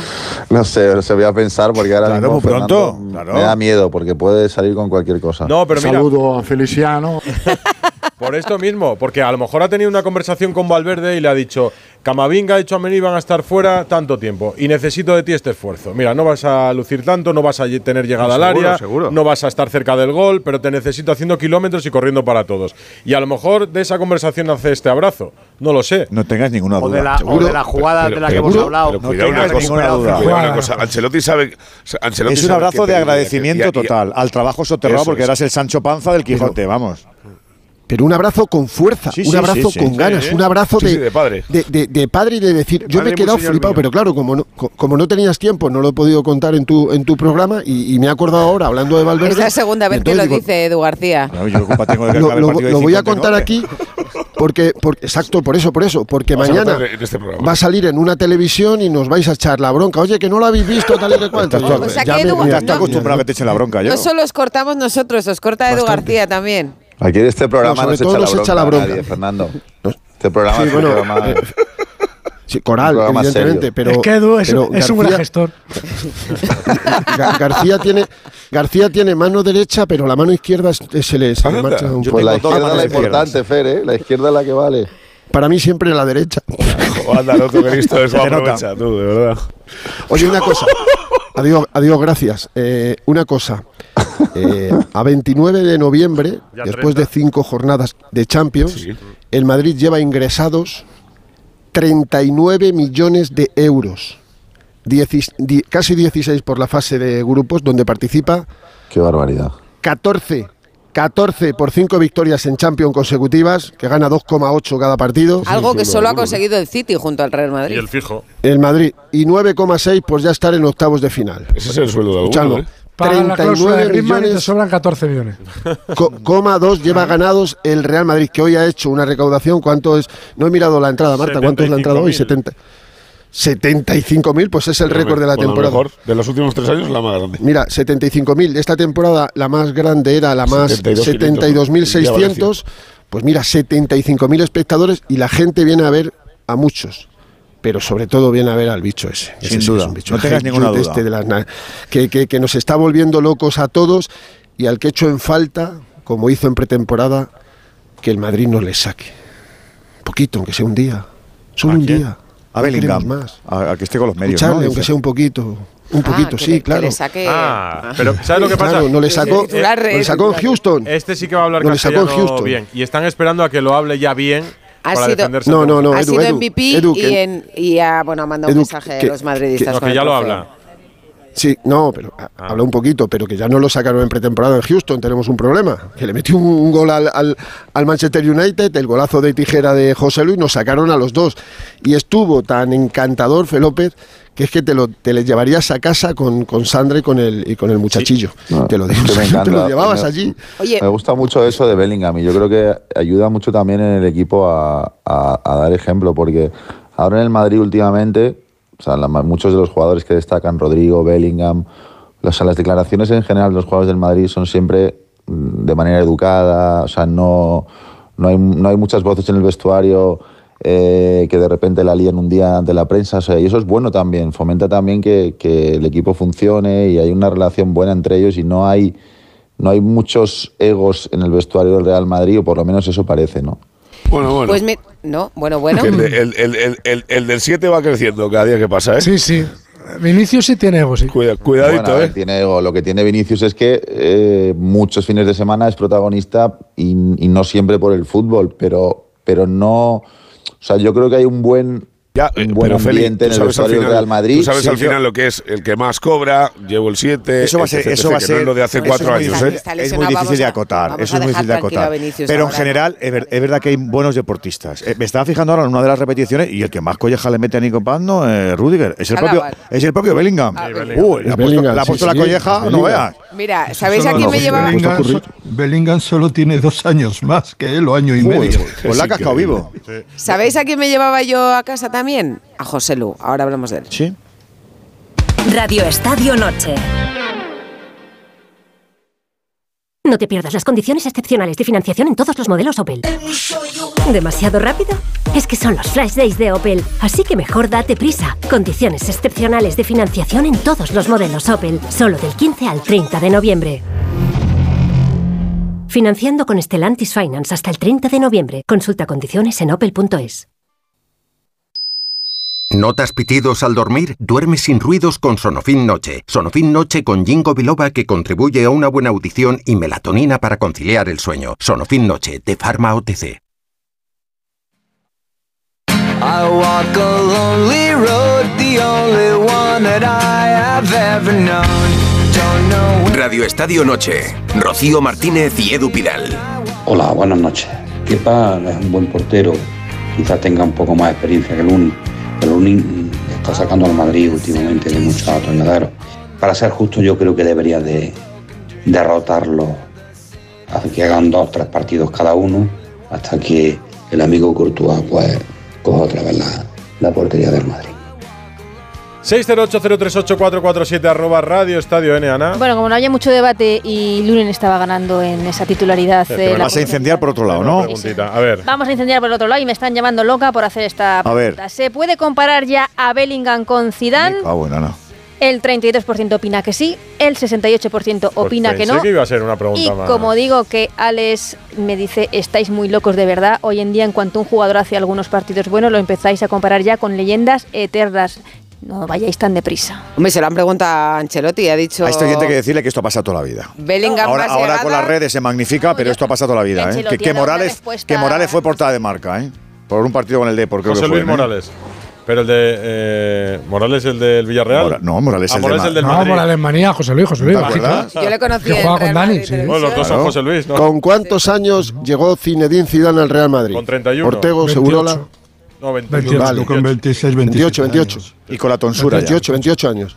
28. ¿Os parece poco de verdad que este chico con 20 en tres meses y medio, que es que lo hace aposta? Es que yo creo que es tan. tan alguien le, le- le rodea y le dice tantas cosas buenas que le dice: Mira, vas a jugar con las botas de Zidane. Es que de verdad es. La Predator. Es que es, es- es para no creerlo. Es que A mí, todo me, lo que a mí me gustaría este que a este chaval le, no le creerlo. empezáramos a evaluar sin tener que estar permanentemente hablando de su DNI. Porque a mí es que la edad me parece un poco, te lo digo de verdad, yo he conocido gente que es inmadura con 40 y, y chavales que son muy maduros con 17. Pues este chaval, así de buenos con 20 ya lo he dicho antes, el chaval lleva 15 años jugando a fútbol. Si tiene 20, lleva 15 años jugando a fútbol. Entonces, si el chaval ahora es maduro y con 20 es maduro y tiene la cabeza bien amueblada y tiene... Pero os, di- os- os mucha, digo una gente, cosa. hay mucha gente Este- este- este- es madurita con Por eso digo, no, que tiene 20 mentalidad años. Lo, lo bueno, lo bueno para él es que, efectivamente, físicamente tiene un carrerón por delante, porque en teoría, si no le pasa nada raro, pues tiene otros 15 años para jugar a fútbol en condiciones y a un Pero, nivel pero, pero Pero yo te lo ponía- bueno que Mbappé y Haaland, ¿o no? Pero, pero yo te lo ponía, Edu, eh, eh, yo te lo ponía en comparación, Ah, porque estamos mejor. hablando de si se le puede comparar con Zidane. Zidane estuvo cinco temporadas en el Real Madrid y ganó una Copa de Europa. Este chico con 20, eh, perdón, no lo quiero decir, porque si no, eh, con la edad que tenga, puede estar en el Madrid 14 años. Pues seguramente. Tú fíjate, en 14 años, Lo que puede con el equipo de futuro que tiene el Madrid y de presente, lo que puede ganar este chico en el Real Madrid. Entonces, es incomparable. Yo creo que, le aporta- Incomparable, creo porque- que le aportamos muchísimo eh, por lo inesperado. eh, o por lo inesperado para la mayoría. Lo habíamos Sin duda, visto en, el, sin- en el Dortmund. sin Que duda. El programa ha comenzado hoy diciendo que hay gente que dice que es mejor que Di Mira, Stéfano. cuando en verano- Es decir, cuando hablamos, cuando hablamos de superlativos ya. Susana Guas lo no, ha no, dicho. no, nos- bueno, no, no recordaba. Chicos, era eh, os queremos mucho, pero, solo, nos- solo nos quiero el decir una cosa, ¿eh? que como jugador es sensacional y es formidable, pero hay que tener también un poco de cuidado. O sea, es que Di Stéfano, eh, Bellingham llega al Real Madrid probablemente porque un día, hace cincuenta y tantos años, sesenta años, llegó un tal Alfredo Di Stéfano a un equipo que solo había ganado una liga desde 1929 Ya- y, en los, y, don- y la, y la gana él y luego cinco copas eh, de Europa seguidas, que es lo que hace que el Madrid luego, si tiene que fichar a Zidane, le pueda fichar a Zidane. Sí, pero por, lo por- tanto- por ser justos no ha dicho eso Susana. Susana ha dicho que tiene Ah, cosas bueno. de Di Stéfano. Sí, que tiene cosas de Don Hombre, claro que las tiene, es que es un Lo dicho- jugador... es- dicho- Entonces ya le estamos dicho dando razón a Susana. Oye. Tiene cosas, y tiene cosas de Zidane. Déjame cerrar el dicho. Bernabéu, Sí, que, sí. que Oye, tiene que desmontar no, Alberto quiero- Rodríguez. ¿Quién paga, Quiero destacar quién la paga la multa? Quiero paga destacar la multa? esa pregunta de Pereiro, pero que como os tenéis que ir. Como os tenéis No, que que- ir, esa pregunta que ha lanzado, que te la he oído ahí de lejos, que si es mejor que Mbappé y Que que no, que Haaland. si está al nivel de Haaland y Mañana, Mbappé, sí, mañana, claro que está Mañana, que mañana podemos seguir hablando de Bellingham. Es más jugador que Haaland. 73.000, 73.562 para ser más exactos y para coronar una noche donde el Madrid se ha coronado. Abrazo, compañeros. Otros. Besito, chao. Un beso. Y ahora le quiero preguntar yo a Feliciano, ¿qué te ha parecido ese gesto de José Lu? Mm, Pidiendo perdón después de marcar el gol. Es verdad que había tenido, ya no sé visto- cuántas ocasiones había tenido, estaba desesperado. Sí. Y en 27 el le ha contado 94... Sí, ya le he visto, ya le he visto antes de que ha fallado otra ocasión también, como haciendo un gesto de hoy no me sale nada y De rabia. y de rabia un poco, incluso de medio perdón, pero yo creo que al final, no sé, eso, los delanteros pasan por días así, yo creo que estaba un poco desesperado, es verdad que ha habido alguna muy clara, sobre todo la que, la, la que ha tenido de cabeza después de ese jugadón, eh, creo que ha sido Carvajal, que le ha pasado un pase largo a Sí, Bellingham, Carvajal. que ha controlado y, y al final ha tenido que pegar un punterazo, no ha podido meter el gol y le ha quedado el balón a él relativamente fácil y la ha tirado y la ha tirado fuera. Y yo creo que ese ha sido el momento más crítico que ha tenido mentalmente en el partido de hoy. Y luego me alegro un montón cuando ha metido el gol, sobre todo por, pues porque se ha quedado ya tranquilo. Y, y sobre todo me ha gustado mucho el detalle de Bellingham, ¿no? De oye, los delanteros también fallan y, y no tienes que pedir perdón, sino celebrarlo con la gente también. Ese gesto lo hizo hace años, por cierto, Cristiano Ronaldo, también después eh, en un partido donde había fallado muchas ocasiones. Aunque su carácter es bastante distinto. Y su la verdad. sus datos, La y sus que- números, y sus goles. No, claro. sí, pero que a mí me parece, me parece una reacción eh, que ha sido como que le ha salido del alma, como muy humilde, ¿no? Pues También. Sí, claro, efectivamente. Él no ha tenido una noche espectacular ni espléndida, ha fallado muchísimo, sabe perfectamente el contexto en el que falla, el equipo que tiene, la camiseta que tiene, la fase de grupos y pide disculpas porque dice, mira, he marcado un gol, pero siento que no he dado el nivel, no he dado el nivel y pido disculpas. Yo, no pasa nada. Sinceramente no me gusta que, por ejemplo, cuando un equipo pierde, incluso pierde feo, eh, que los jugadores vayan a pedir disculpas. Yo creo que los jugadores son profesionales, la frustración la llevan dentro y esa idea de que hay que perder perdón al respetable, eh, sinceramente no, no, A mí, no a mí entiendo, no te, me ha- te hago un gusta. matiz. A mí tampoco me gusta, A mí Santi, no me, a mí no me gusta me si se fuerza. Y cuando hay capitanes que llevan allí a, a la redención, ¿no? a que se fustiguen delante del público, a mí eso no me gusta. Pero si al chaval le sale motu propio, decir, me, me pido me parece que es un gesto natural, me parece Ya. no hay más. Pues mira, yo creo que eh, Feliciano, que ha sido un profesional muchísimos años, sabe que hay partidos donde no das una. Y, Sí, sí, es literal. y- y Hoy, no daba y- una. y- sí, sí, bueno, no das una. Y tú con- como tenista habrás visto que habrás ah, partidos... Millones de- millones de días. Mejor que no hubiera salido a jugar. Literalmente, Pero sí, te, sí. te- te lo comes y sigues adelante porque em- em- empieza, luego todas estas cosas empiezan que se- los entrenadores, es que los jugadores tenían que pedir disculpas, es que no sé qué, no sé. Los jugadores son profesionales, bastante vergüenza llevan ellos cuando las cosas van mal, como para encima tener que hacer numeritos de que si pido disculpas, que no sé, no, ¿por qué disculpas?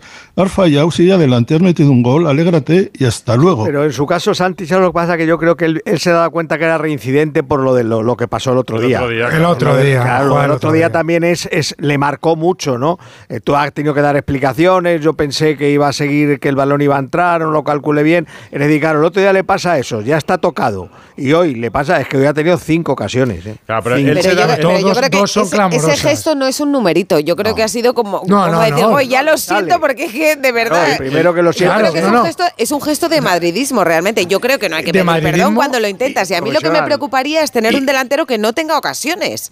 Eso es lo que me autocrítica preocuparía. hacia él. En el O Madrid sea, no existen él- eso. es un gesto de decir. En el Madrid no existen perdonad, delanteros sin ocasiones, de, de nunca. Hombre, es que no, no, es que hoy ha sido el que más ha tenido de todos. Pero ¿conoces de algún todo el partido. ¿Conoces algún delantero del Madrid que no haya tenido ocasiones? Hombre, pero hoy ha tenido muchas y claras. ¿Y las ha fallado? hay que estar, y hay que estar- y, hombre, pero hay que estar ahí también. Pero, pues, ¿cómo? Yo, yo vamos, siempre ver, he dicho una José frase, al delantero del Madrid no, no se le mide por los goles que mete. Claro. El delantero del Madrid, póngase a quien ponga, va a meter goles. Claro. Se le mide por los goles que falla. Que falla, claro. Yo, lo- yo decía en la retransmisión, si esto lo hace Higuaín, yo hoy estoy entrando desde la puerta de su casa. Y estoy encadenado a la puerta de su casa acordándome de él, de sus familiares cercanos, los lejanos y los antepasados. Pero porque- porque no puede, el delantero del Madrid no puede fallar esos goles. Pero- lo siento mucho. No puede nunca, los puede pero por eso pide perdón José Lu. Porque José Lu Claro, por que- eso lo pide. eso de porque que- sabe qué camiseta lleva. Pero porque- sabe qué camiseta lleva. Yo creo que lo que dice Rocío de que hay que estar ahí para fallarlas o que al menos las ha tenido, eso es un discurso que le sirve en el español o en el, Eso es, en, el y en el Hoffenheim, en el- Eso es, pero no en el Madrid. Y él sabe que a pesar de terminar la temporada con números redondos y que podamos decir, José Lu ha marcado entre todas las competiciones 20 goles. Eso no sirve de nada si los ha fallado en momentos decisivos para el Claro. equipo, porque el Madrid no necesita goles de Pero José recuerdo, os recuerdo cuántos partidos estuvo Rodrigo sin marcar goles. Sí, ¿Y qué pasó Sí. cuando marcó uno? Que Pero lleva cinco seguidos pero marcando aquí- en tres partidos. Pero que sí. Bueno, pues, pues pero que aquí ya estás. está, pero ya. el gesto de José Lu lo has Pero- sacado tú. Sí, y José Lu siente eso pero porque lo- ha fallado en muchas ocasiones. Sí, sí, claro. Y el delantero del Madrid hoy Hombre, tiene no que acabar estará el partido contento. con tres goles. No, si lo que digo, claro que, se, que, que el delantero del Madrid tiene que marcar. Lo que digo es que no me parece algo preocupante. Sí, pero yo sí que lo que me que parecería dice- preocupante es que, que no tenga ninguna, no haber visto a José Lu en el partido. Pero no tener ninguna no Ya, sería culpa de José Lu. No, la comparación con Rodrigo a mí particularmente no me vale. Rodrigo cuando estuvo dos meses sin, sin marcar, eh, casi todas las ocasiones que tenía y fallaba se las creaba él. Él se hacía la jugada individual. eh, No se la ponían a medio metro a y a él se las ponen. Porque a, a- a- a para José empujar. se las ponen. No, no las Ah, crea claro, él. Claro, Ah, porque eso entonces, parece ya que es lo, claro, que, se, que es lo que se suele hacer eh, cuando es un 9 Ah, de pero- esas Claro, características. pero en el caso de Rodrigo, Rodrigo se lo curraba, se lo curraba, se regateaba tres Sí, y luego se le iba frustra- fuera. se Sí, pero la falta de confianza cuando no metes goles, eso es algo que influye muchísimo. Hemos hablado antes de Valverde, la- los estados de ánimos y la falta de confianza. Valverde el año pasado una hizo una temporada malísima, porque hay muchas cosas que influyen en los jugadores. Entonces, yo me alegro por José Lu, porque además me cae muy bien José Lu, porque yo creo que es un delantero que puede, que nos jalan, claro que nos jalan, ya lo sé que nos jalan, pero que puede aportar cosas para el Real Madrid y que este gol le puede hacer recuperar la confianza, algo que yo creo que es fundamental para un delantero. Si es que luego va a la selección y lleva, es el máximo goleador también con De La Fuente, o sea que no me parece un delantero que no tenga gol. Es que, bueno, pues hoy sí ha tenido un partido que no le salía nada. Pero Yo, yo lo que creo es que, yo lo que digo es que a mí no me gusta, pero esta es una opinión mía, que profesionales que sin duda tienen orgullo y que tal, que mm, vayan pidiendo perdón pues porque han fallado. Pues, y, cuando mar- y cuando marcan goles, entonces, ¿qué tienen que hacer? Yo creo No, exacto, Santi. Y también, y también creo que eso le da al, al público un poder que yo creo que, Claro. que no tiene. O sea, al final, yo creo que somos profe- o sea, son profesionales que ya se da por hecho. Pues chico, yo discrepo. que Vosotros, van vosotros a habéis hacer- ido mucho al Bernabéu. Yo creo que con ese gesto eh, eh, ya, No, se, ya, se- ya no ya ha ganado el no, Bernabéu para pero- los próximos, porque le ven encima humilde al chaval. pero que no hablo por el gesto, escúchame, que no hablo por el gesto solo de hoy concreto, que ha sido un gesto que ha sido al momento. Hablo Espontáneo. en general. La Claro. reflexión de Santi es más general de lo de pedir perdón al público y darle un poder al, al respetable demasiado que a lo mejor, oye, son, son Que, lo- que profesionales luego, que luego van a la ciudad deportiva y te a, apedrean. a- a decir y ter- amenazarte. pero Santiago, porque- hay un término medio, por favor. eh, no Evidentemente, sé, que es ¿no? que esta es una reflexión que no es solo por el gesto de hoy, yo creo. O, o si me, O sea, si me vos- equivoco, Santi, vos- corrígeme. Vosotros conocéis No, ese no campo. en, ese, equivocas. en- en ese campo se ha habido, ha habido un nivel de exigencia, ha habido crueldad con algún futbolista, se han ido la mano, silbado ha silbado a mucho, luego les han amado. ¿eh? Pero no, ¿Y a- cuántos, a- han pedido, ¿Y cuántos, cuántos han pedido perdón? Pues, pues no lo sé, Santi, pero si es que. Ninguno. Pues, Muy pues pocos. no tengo ni idea, pero. pero- ninguno, yo no recuerdo ninguno. Que te quiero, que, que me parece que es un magnífico delantero, que es un, por mis noticias, que es un tipo eh, sensacional. Pero digamos que a mí no me cuadra. Y, ya, y cuando alguien ha Pues, dicho, ¿sabes por qué te bueno, es que así ya, ya Pero- se ha ganado pero- al pero Bernabéu. Yo te voy a pero es por que, qué. Yo te voy a decir por qué. Porque siente que de alguna manera, esto no lo digo en el mal sentido, al revés. Está deprestado. Eso es. Que de alguna manera, sí, esto claro con que sí. 33 años le ha caído como un regalo de los Reyes Le ha Magos. caído, está deprestado. y le da cosa no estar a la altura. Y yo aquí quiero estar a la altura. Por eso pide Pues perdón, eso, José. pues Estoy eso, contigo. es- eso yo creo que un jugador del Real Madrid sentirse, una, una vez que estás en el Real Madrid, no te sientas de prestado, de prestado y no lo demuestres. Haz goles, ya está. Y ha hecho bastantes, Pues eh, además. O sea que Pues es- le veremos sí, si los fallo hace más. en la última jornada y en los partidos que queda hasta Navidad. Feliciano, eh, si va Bellingham y va Vinicius al tenis, en la primera fila y detrás de, de los floreros estos, ¿eh? En el centro, los dos Sí. Eso suena Ahí, ahí. plástico, ¿no? Sobre todo, Para que no se enfaden el uno con el otro, que decís antes que quién es mejor. Los dos juntitos. Y en el medio, Ancelotti. Saludo a Feliciano. Otra vez. Muchas gracias. Feli, la que me vais a dar, ¿eh? Con a esto, dormir con Darío. Sí, no te lo puedo ni imaginar. Un abrazo. Un abrazo. Chao. Vamos con el Sevilla, que ha perdido y está eliminado.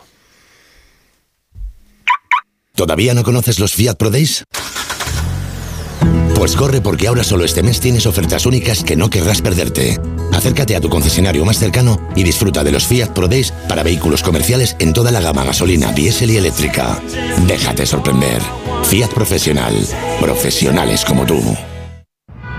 Oye, ¿puedo bajar la ventanilla y... No, Clara. si no tardo nada? Bueno, va.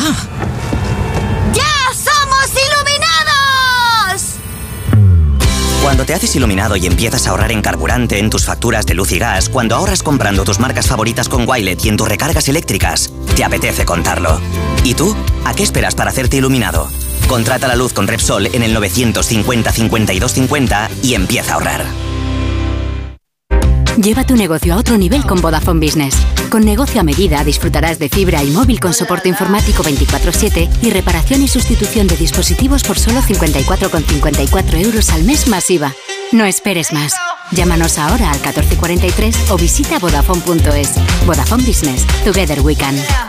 ¿Tu hijo saca malas notas? ¿Se despista con facilidad? Prueba con The Memory Studio. The Memory contiene vitamina B5 que contribuye al rendimiento intelectual normal. Para exámenes, The Memory Studio, de Pharma OTC. Hola familia, hoy vengo a presentaros mi nuevo libro, Cocina de 10 con Carlos Arguiñano. Crema de brócoli y calabacín, arroz con alcachofas o lasaña de pollo. Cocina de mercado, sana y con resultados sobresalientes. Cocina de 10 con Carlos Arguiñano. 598 recetas sencillas de hacer y muy ricas de comer. Editorial Planeta. ¿Y pásalo de 10 cocinando? Vera en Almería, un lugar de infinitos horizontes azules y playas doradas, de infinitos senderos a través de una naturaleza viva, de infinitos sabores para disfrutar. Vera, infinitas posibilidades. Allí se celebrará la vigésima final del Circuito Nacional de Golf de Onda Cero. Con este motivo el programa Gente Viajera se hará en directo desde Vera, en el Valle del Este Golf Resort, con el patrocinio del Ayuntamiento de Vera, Destino Infinito, Turismo Costa de Almería y Valle del Este Golf Resort. Sábado 2 y domingo 3 a las 12 del mediodía, gente viajera desde Vera, Almería, con Carlas Lamelo. Te mereces esta radio. Onda Cero, tu radio. Radio Estadio Noche. Rocío Martínez y Edu Vidal. Pues está el ánimo calentito en, en Sevilla. No me y gracias, y gracias. pasarlo, ¿eh? Porque después de la derrota se podía quedar fuera de la Europa League, pero mira, ha goleado el Arsenal al Les y al menos si ganan el último partido, pues se meterán El- en su competición. Eh, El problema es que el Sevilla venía tocado porque venía de derrotas. Diego Alonso sigue sin ganar más allá de la Copa de- del Rey y encima hoy ganaba 2-0. Es decir, ¿El nombre o Campos? ¿El nombre de qué? El nombre de hoy. Ah, bueno, porque Vas ganando el- 2-0. Negativo. Vas ganando 2-0, te expulsan y el equipo termina perdiendo No te, 2-3. te- te expulsan por protestar un córner. No un penal, tiene una. no, Por protestar un córner. A ver cómo está Sevilla. Carlos Hidalgo, muy buenas. ¿Qué tal? Buenas noches. ¿Cómo está Sevilla después del 2-0? Con 10 es verdad, pero Por- te levantan un partido. Por la mitad contenta y la otra mitad no, claro. Bueno, Pues ya. sí. ¿Cómo está el- la, la parte sevillista de Sevilla? Claro. Pues enfadadísima, eh, es normal, ¿no? Es que si te, si te fijas y, y- y tiras eh, hacia atrás en el tiempo y ves lo que han hecho muchos equipos en la historia, lo que le ha pasado hoy al Sevilla le pasa a los equipos desquiciados, le pasa a los equipos en descomposición, los que se van al hoyo. O sea, hace unos años eh, eh, era al revés, el, el Sevilla hacía, era el PSV de hoy, o sea, remontaba, le daba la vuelta a situaciones negativas, pero lo de hoy muestra ese estado caótico en que se encuentra el equipo y, y el club. Le han expulsado a un jugador, pues parecía que le habían echado a cuatro y a otros dos le habían amarrado las piernas, ¿no? Que tener uno menos no es excusa para desintegrarse de, de esa forma. Eh, y después hay que decir una cosa. ¿Dónde va Diego Alonso mandando al equipo arriba con empate a dos, con un futbolista menos? Eh, el empate le valía, o sea, para seguir optando a los octavos de final. Pues manda al equipo arriba, te cogen en el descuento en Bragas, eh, te hacen el 2-3, se acabó la Champions. Es que no tiene, no tiene sentido. Con un resultado que te vale, porque sumas un punto y el rival no suma tres, y te tiras arriba en el minuto 92, dejando al portero vendido, es, es que, es que eso aguanta el punto que tienes. Es de primero de entrenador listo. Pues nada, eh, ahí lo tienes ratificado por el club, no gana ni equivocándose, nueve partidos, cero victorias. Y el presidente encantado con su entrenador, no sé si tenemos tiempo Sí. para, para escuchar a Pepe sí, Castro, Pepe Castro. eh, que le ha, le- le ha ratificado. Soy champion y por una expulsión con más de media hora de juego no era fácil, no era fácil soportar el, el resultado. Hay rachas que es que el equipo ni tiene suerte ni acierto. Aquí, además del balón en la cruceta, eh, hay un gol anulado eh, con el VAR, que el VAR tampoco ayuda. Nosotros damos la cruceta, ellos tiran a la, a la escuadra y entran. No está en duda porque creemos que es un buen entrenador que está haciendo bien las cosas pero no estamos teniendo ni suerte ni acierto. Si los jugadores hoy han tenido un mal día, alguno de ellos, por lo que sea, es el fútbol, otro día lo tendrán mejor. Ahora mismo estamos todos, como usted comprenderá, pues muy enfadados, muy cabreados, y como está la afición y como es lógico que estemos todos, pero bueno, hay que echarle al suelo, hay que bajar, tener tranquilidad y seguir, no hay otra, trabajar, trabajar y trabajar. Ya, pero es que no Hombre. sé si está más débil, Carlos, ¿del Nido o Diego Alonso? O sea, Pues, del Nido eh, Pepe Castro. Es que, es que no es de recibo decir eso, ¿no? O sea, primero, mm, la simpleza de, de resumir todo en la mala suerte, no, mire usted, no. Y, y que el entrenador lo está haciendo muy bien, bueno, pues lo estará haciendo muy bien cuando va a hacer la compra, pero, pero es que de nueve partidos, cero victorias, ¿dónde está, ¿dónde está lo bien que lo está haciendo? Mira, te cuento una anécdota. Cuando terminó el partido, eh, bajaba yo por la grada y delante de mí bajaba un, señor, cuarenta y tantos años, iba con tres niños pequeños. El, el mayor no tenía más de nueve años. Y le estaba diciendo, eh, eh, estaba escuchando cómo le hablaba a los pequeños, con sus camisetas del Sevilla, y le dice, tenemos que ser realistas. Este es el último partido de Champions que vamos a ver en muchos años. Y a ver si no bajamos a segunda. Y, lo- y los pequeños decían, sí, papá, decía, sí, sí. Eh, es que esta es la realidad. El Sevilla es un club Vaya que va cuesta pobre abajo. Sí, sí, pues me, me ha llamado la atención porque ya te digo, justo al bajar Y, Pues eh, es muy, eh, muy es- descriptiva esa conversación familiar, como también lo ha sido la imagen de después del 3-2, eh, muchísima gente en la grada abandonando un estadio que además estaba, bueno, a medio gas, ¿no?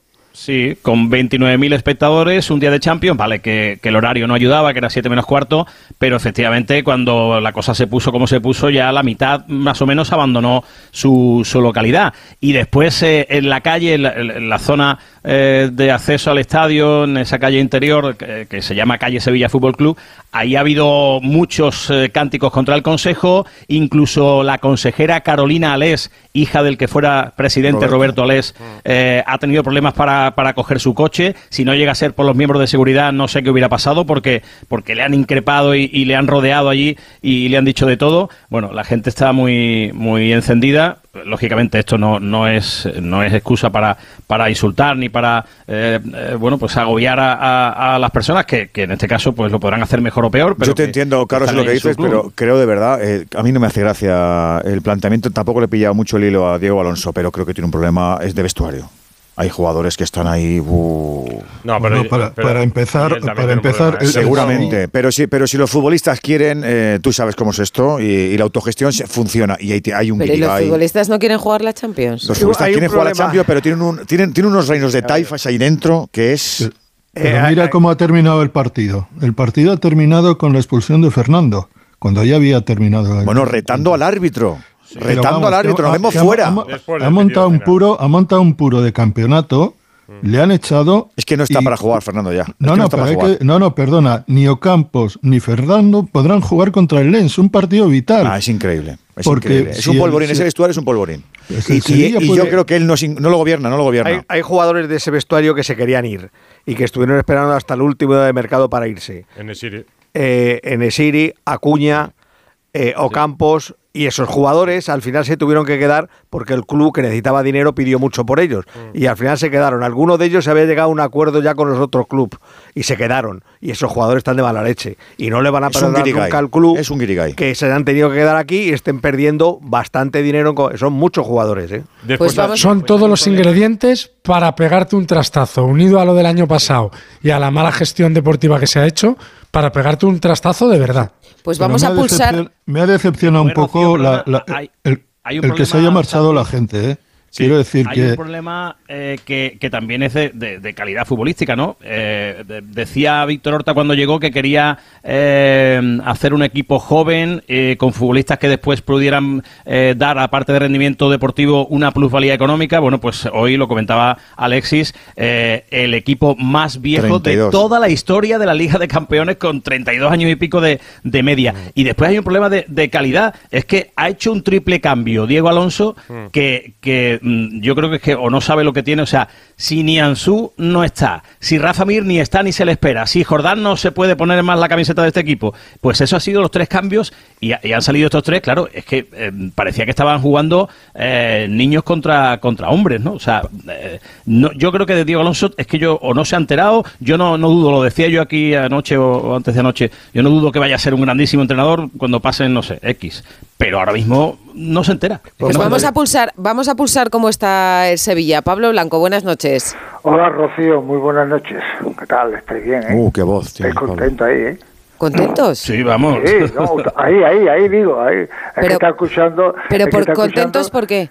No, porque lleváis, yo qué sé, está, está escuchando unos 3, 4, 5 minutos de la tertulia y, y la verdad, habéis puesto al equipo a caer un burro. ¿eh? Bueno, aquí, bueno, aquí primero estam- estamos muchas personas, con lo cual cada uno Ya, tendrá ya, sus ya, ya, ya sentimientos. sé. yo te cuento el mío, yo contenta, todos, Rocío, yo contenta, contenta no estoy. No, yo a ti no te he La dicho verdad que no. Yo a ti no te he dicho contenta. ¿A quién señalas, Pablo, hijo? No, no, no, yo no señalo a nadie, Edu. Los conozco a todos. O sea, claro, nosotros a ti. Yo cuando, cuando hago lo- el carrusel contigo, ya Hombre, sabes lo que cómo pienso yo del equipo, Lo ¿no? sé.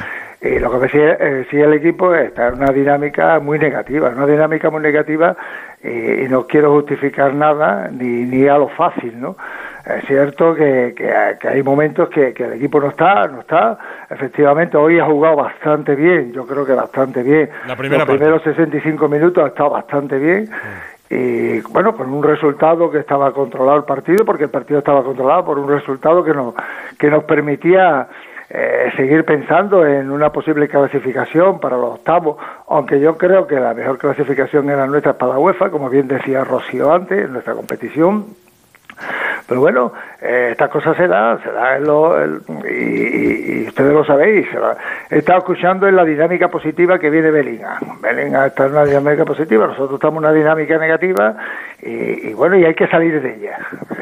Y se saldrá de ella, porque jugadores, eh, si tú ves el equipo hoy y, y vas jugador por jugador, eh, el equipo es, es bonito también. Está, ¿Y, está- se, y se saldrá de ella con, con Diego Alonso? Porque el fin de semana espera. O, o os si va- yo lo supiese eso, Edu, si yo lo supiese eso, a lo mejor... No, si lo ves como sería- solución, digo. Ahora viene el Villarreal con Marcelino recién estrenado. Bueno, vamos a esperar que pase, pa- pa- que pase el Villarreal, a lo mejor hay una sorpresa. Hoy ya te he dicho que se ha jugado bastante bien, se ha jugado con un juego vertical, un juego sólido, un juego, un juego de equipo. El equipo estaba jugando bien, lo que pasa es que se queda con un jugador menos. Es cierto que el equipo está cogido anímicamente con alfileres y, y bueno, cuando viene un golpetón de este, un- eh, de un futbolista que, que es importante, sobre todo en el sentido anímico, muy Pablo, si, importante. Pablo, si yo fuera, si yo fuera Ocampos hoy, ¿qué me dirías? Mm, Bueno, hoy no te diría nada, fíjate, porque yo he estado en un vestuario durante 13 años como profesional. Hoy no te diría nada. Hoy no, seguro que no, porque seguramente me cogería tú por el pescuezo a mí, seguro. Pero sí mañana se le puede hablar con el jugador pensando eh, en quizás en dos, en dos jugadas que ha sido eh, absurdas, digámoslo así, porque... eh, un córner, Pablo, que ha protestado un córner. no, no, no, eh, no, no es protestar el córner, son los gestos que le ha hecho, que tú sabes que la, la- los gestos a los árbitros le molesta una barbaridad y más si le sube los brazos, le molesta una barbaridad. O, o el otro día que echaron a Jesús Nava por tocarse la carita, a un jugador que ni habla, ni habla, Edu, ni Mira, habla. pues fíjate que a mí me ha sorprendido bastante lo que ha dicho Navas de su compañero expulsado, donde ha cambiado todo el partido, o Campos. Bueno, yo creo que Campo es un ejemplo en el campo, como lo da todo siempre, y aquí somos una familia y, y al que menos hay que decirle, porque creo que 11 jugadores como él es, es lo que eh, necesitamos y es lo que eh, intentamos construir y, y estamos con él. Yo creo que eh, el partido está muy controlado y, como te digo, este año es que no, no se da nada de cara. No sé, Pablo, si tú le hubieras dicho lo mismo o se lo has dicho, No, no, no, sé si has... que hoy, yo Claro. no le diría nada a Rocío. A un jugador, cuando terminan los jugadores y terminan en las condiciones que ha terminado este equipo, no se puede, no se puede decirle nada. Porque yo he tenido situaciones, yo he sido siete años capitán del Sevilla, siete, ¿eh? Y he estado en vestuarios incómodos también, incomodísimos. Y además hemos perdido. Y ha entrado algún directivo, osado algún directivo, y hay algún jugador nuestro, amigo mío, muy amigo mío, y quizás usted lo conocéis, que lo cogió por el cuello. A los jugadores hay que tener cuidado en la situación que se coge y se le dicen las cosas. Los jugadores en un vestuario, el vestuario es sagrado para los jugadores. Y el momento que termina ofuscado, eh, desilusionado, con un resultado que iba favorable, favorabilísimo, diría yo, el equipo jugando bien, y ahí esta situación no le puedes ir a dado campo, cuando campo es un jugador que se mata en el terreno de juego, un jugador eh, que, es muy, muy, ¿cómo te diría yo a ti? Muy, muy vehemente en algunas acciones y estas dos acciones no ha estado acertado, sobre todo en la segunda, porque la primera eh, tú le puedes protestar al árbitro, pero no le gesticule, no le gesticule, que eso le molesta mucho. Y eso lo, sabemos todos los que hemos jugado. Segundo, la segunda acción, tres minutos después, es una entrada de tiempo en una banda sin necesidad ninguna, porque además estaba tapado, el jugador que llevaba el balón estaba tapado. Entonces ahí eh, yo creo que su exceso de motivación o su exceso de, de, jugador fuerte, de jugador contundente, le haya jugado una mala pasada. De hecho, esa mala pasada la ha recogido el equipo y el equipo, por la verdad, se ha desorganizado. Como bien decía Carlos, se ha desorganizado. Por lo que sea, porque estaban cansados, porque, porque al equipo le falta un hombre importante, yo qué sé, porque se queda con 10, porque se hacen los cambios. Nunca, nu- nu- eso nunca se sabe.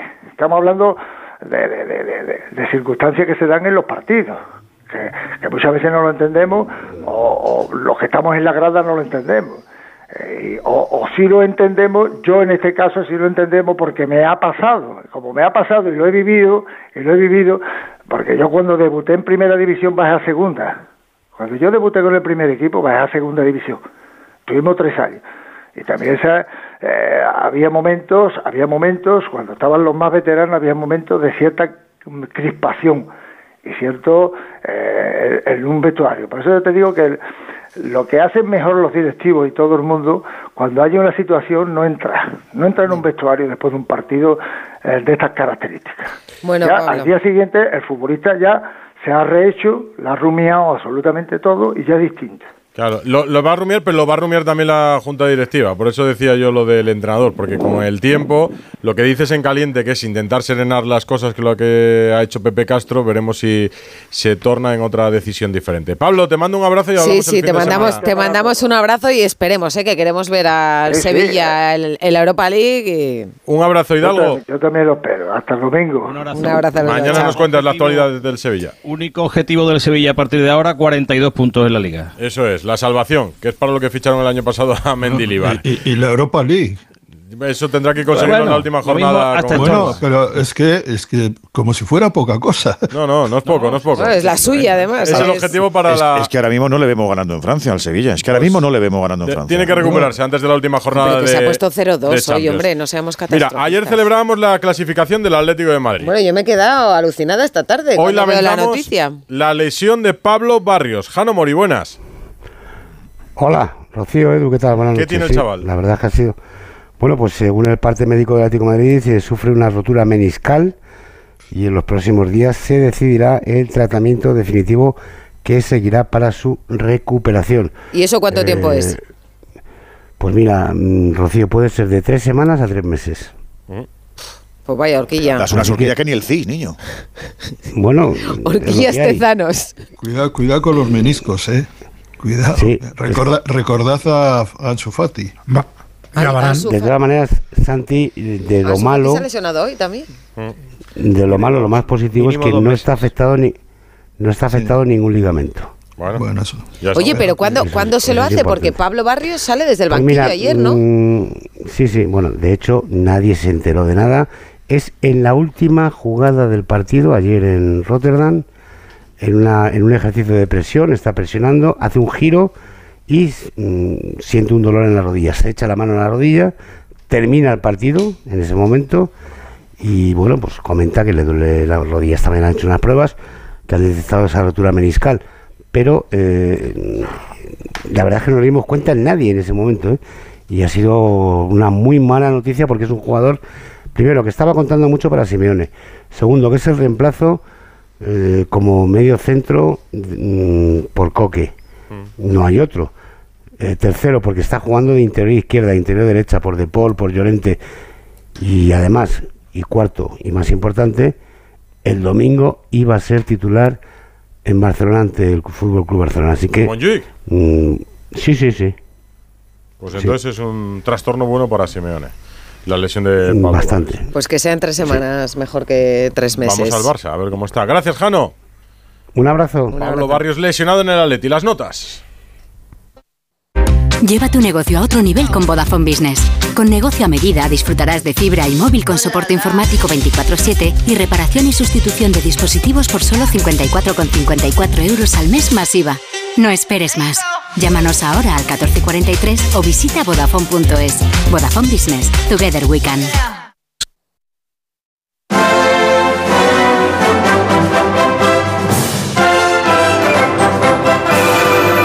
El himno del Barça, el nuevo himno del Barça. ¿Y en qué se diferencia Eh, del, del antiguo? Pues eh, ahora nos lo va a contar Alfredo Martínez, porque hoy hay que felicitar al Barça y a todos los culés. 124 años y este es el himno para el 125, que va a ser, bueno, va a ser un fiestón. Alfredo Martínez, ¿verdad? Oye, pues suena muy bien.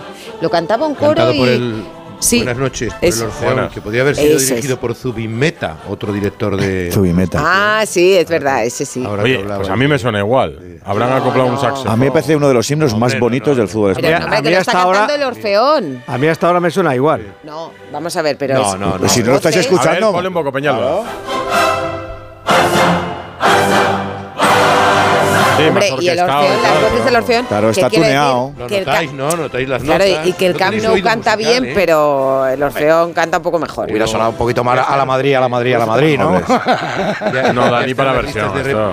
De reproducción musical, luego está acompañado por imágenes de momentos importantes del Barça y hoy se daba el pistoletazo de salida del- de los actos del 125 aniversario. Está el logotipo, no sé si os ha gustado, con los números 1, 2 y 5 jugando. Bueno. con A mí me ha parecido poco trabajado, Alfredo. A mí Igual me ha que no gustado la gusta- tarta. Pero es que, es que hoy en día, Edu, yo creo que se lleva eso, ¿no? Yo Eh, qué más sé, yo lo he visto, digo, esto se ha hecho en un cuarto de hora. No sé, me ha No, es que parecido de verdad, ¿eh? Sí, bueno, cuando le buscas eh, recovecos y tal, pero al final dices, mira, lo más simple, un 1, un 2 y un 5. Y, y así ha estado el, eh, la presentación también del comisionado que es David Carabén. Bueno, tiene cierta ta- simbología porque su padre, Armand Carabén, era el gerente y el hombre importante para ayudar a conseguir que viniera Johan Cruyff al Fútbol Club Barcelona. Y en el acto, bueno, pues ha estado presente buena parte del barcelonismo activo, entre otros el eh, expresidente Gaspar, que ahora vamos a escuchar. Pero eh, Joan Laporta, cuando ha subido al estrado, en principio ha hecho solo una locución de poco más de tres minutos, pero se ha venido arriba. Se ha venido arriba, ha hablado un poco de todo, ha dicho, me lo paso pipa. Ser del Barça es eh, impresionante. Yo me lo Se le veía contento Ah, no, la Al- puerta. Alfredo, eh, ¿a ti no te parece que, que- que tiene un poco aire de monologuista? Que si algún día deja la presidencia del Barça, yo creo que Sí, los sí, sí, monólogos se le darían sí. bien.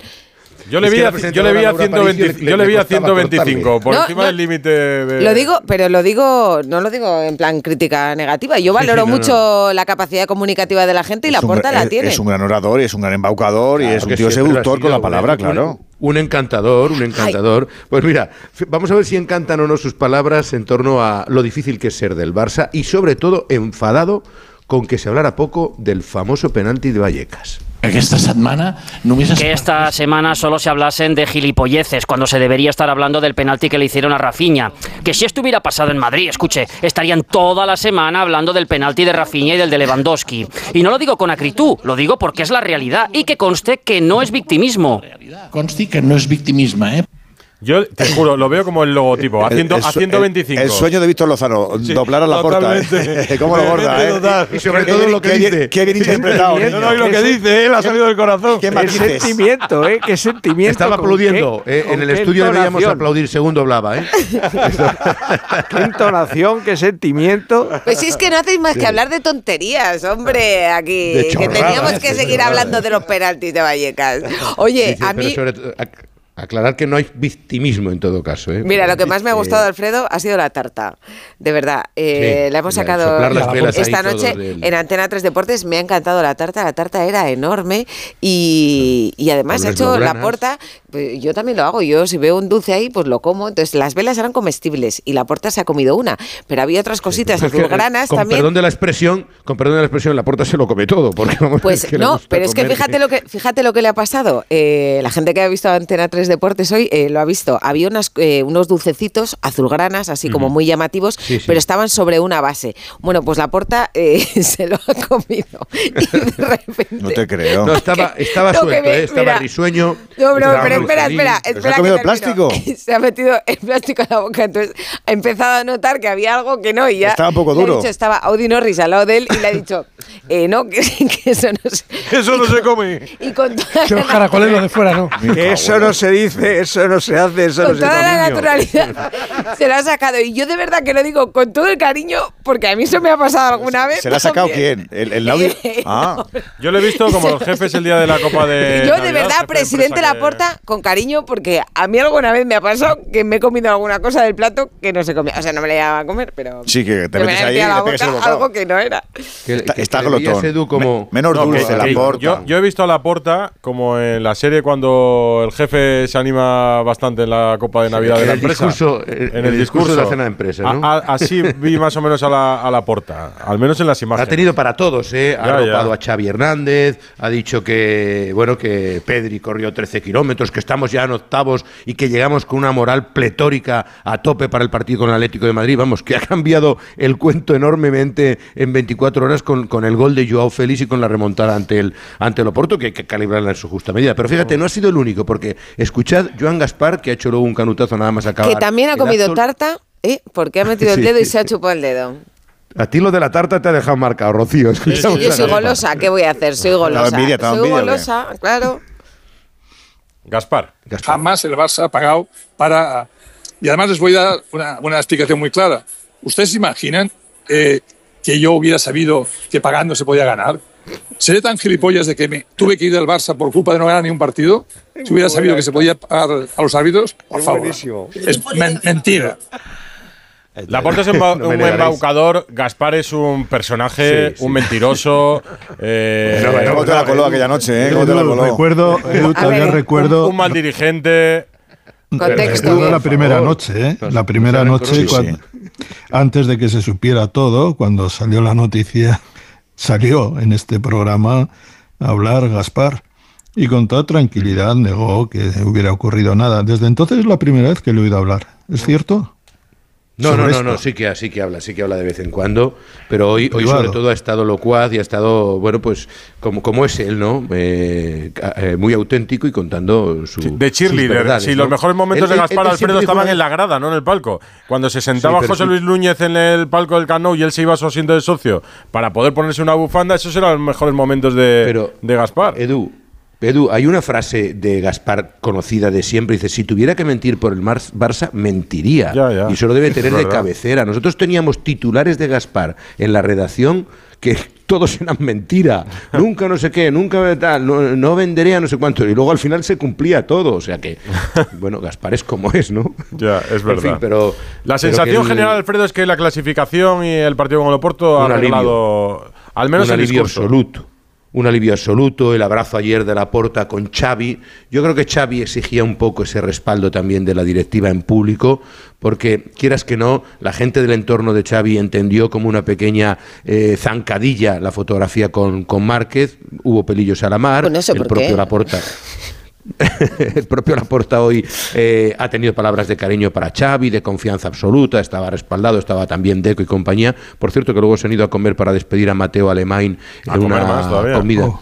Sí, sí, hombre, hay que celebrarlo. La tarta era un aperitivo, era un solo un aperitivo. Y, y sí, yo creo que ha cambiado el, el ambiente de tal manera que incluso me dicen que Ter Stegen ha evolucionado y que a lo mejor da la alegría al Barcelona de cara al domingo. Hoy han entrado de equipo, por eso no han podido estar en el acto porque coincidía en la celebración con la sesión preparatoria, pero el ambiente ha cambiado bastante y yo creo que anímicamente el Barça va a recibir al Atlético con muchísima más moral de la que tenía hace apenas 24 o 38 horas. Fíjate que hoy el Barça ha querido destacar, yo creo, ese abrazo con Xavi, porque mm, ayer enseñaron la foto y esta mañana han enseñado el vídeo, cómo es la porta el que va a abrazar a Xavi. Y- Por y cierto, no solo eso.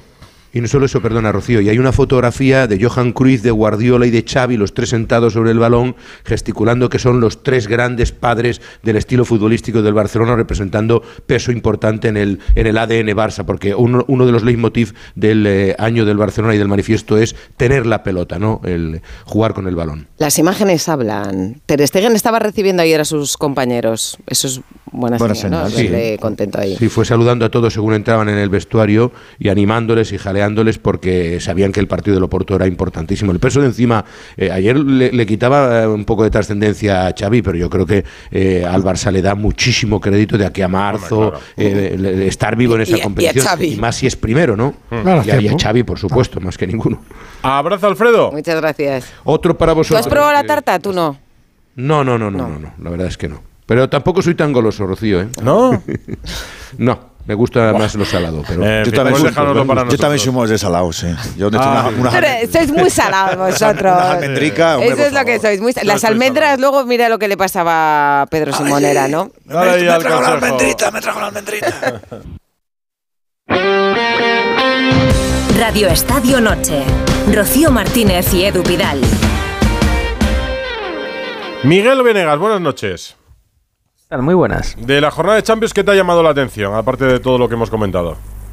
Bueno, pues eh, hombre, lo del United, ¿no? Lo más importante, fuera de los españoles, lo más gordo es lo del United, porque está casi, casi eliminado. El último día tiene que jugar contra el Bayern en casa y ganarle y esperar a que Copenhague y Galatasaray eh, empaten, cosa que, parece bastante bastante complicada. Y eso que el Bayern hoy no ha podido con el Copenhague, ¿eh? que al final eh, ta- tampoco es que esté en un gran momento. Así que el Manchester United yo creo que podemos decir que está casi, casi, casi eliminado. Y luego del, del resto, a ver, lo del Inter tiene su mérito, tiene su aquel, porque más allá del, del 3-0...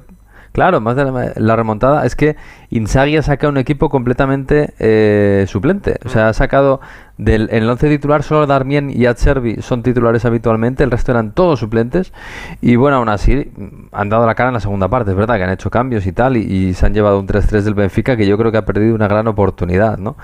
Y luego en el grupo del Madrid es verdad que el, el Braga Unión Berlín nos deja que el Unión Berlín no está para esto. Eh, y está pasándolo mal en, el- en la Bundesliga, hoy ha debutado Bielitsa en, en el banquillo en la Champions y ha perdido la oportunidad porque el Braga ha estado con 10 y aún así el Braga podido levantar el, el 0-1, incluso ha podido ganar el partido, ¿no?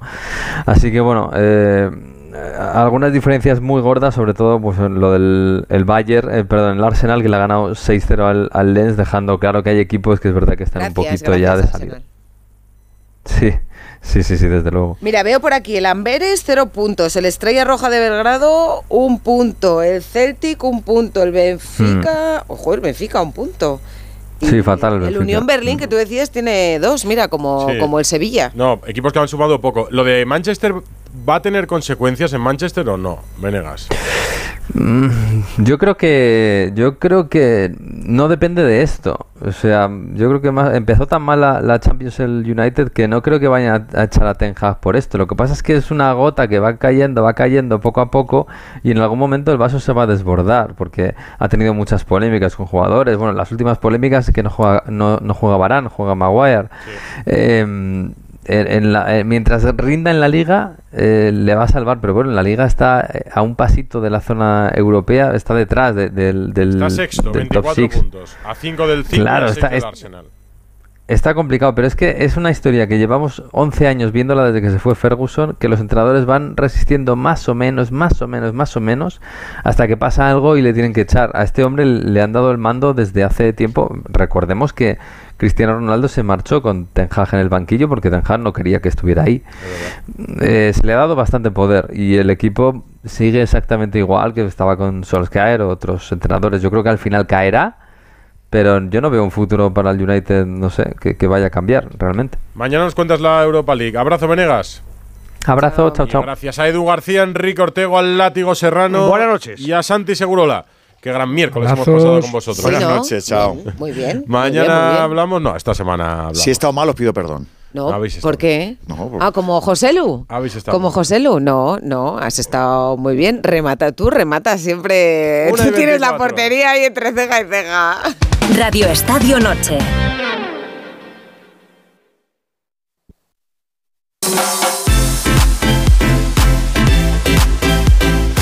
Carlos Bustillo, buenas noches. Buenas noches. ¿Cómo estás? Bien, bien, muy bien. Vamos a rematar la jornada. Remata.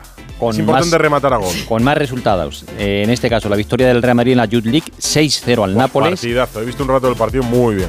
Mm, Bastante bien, la verdad que sí. El Sevilla, que ha ganado 1-0 al PSV.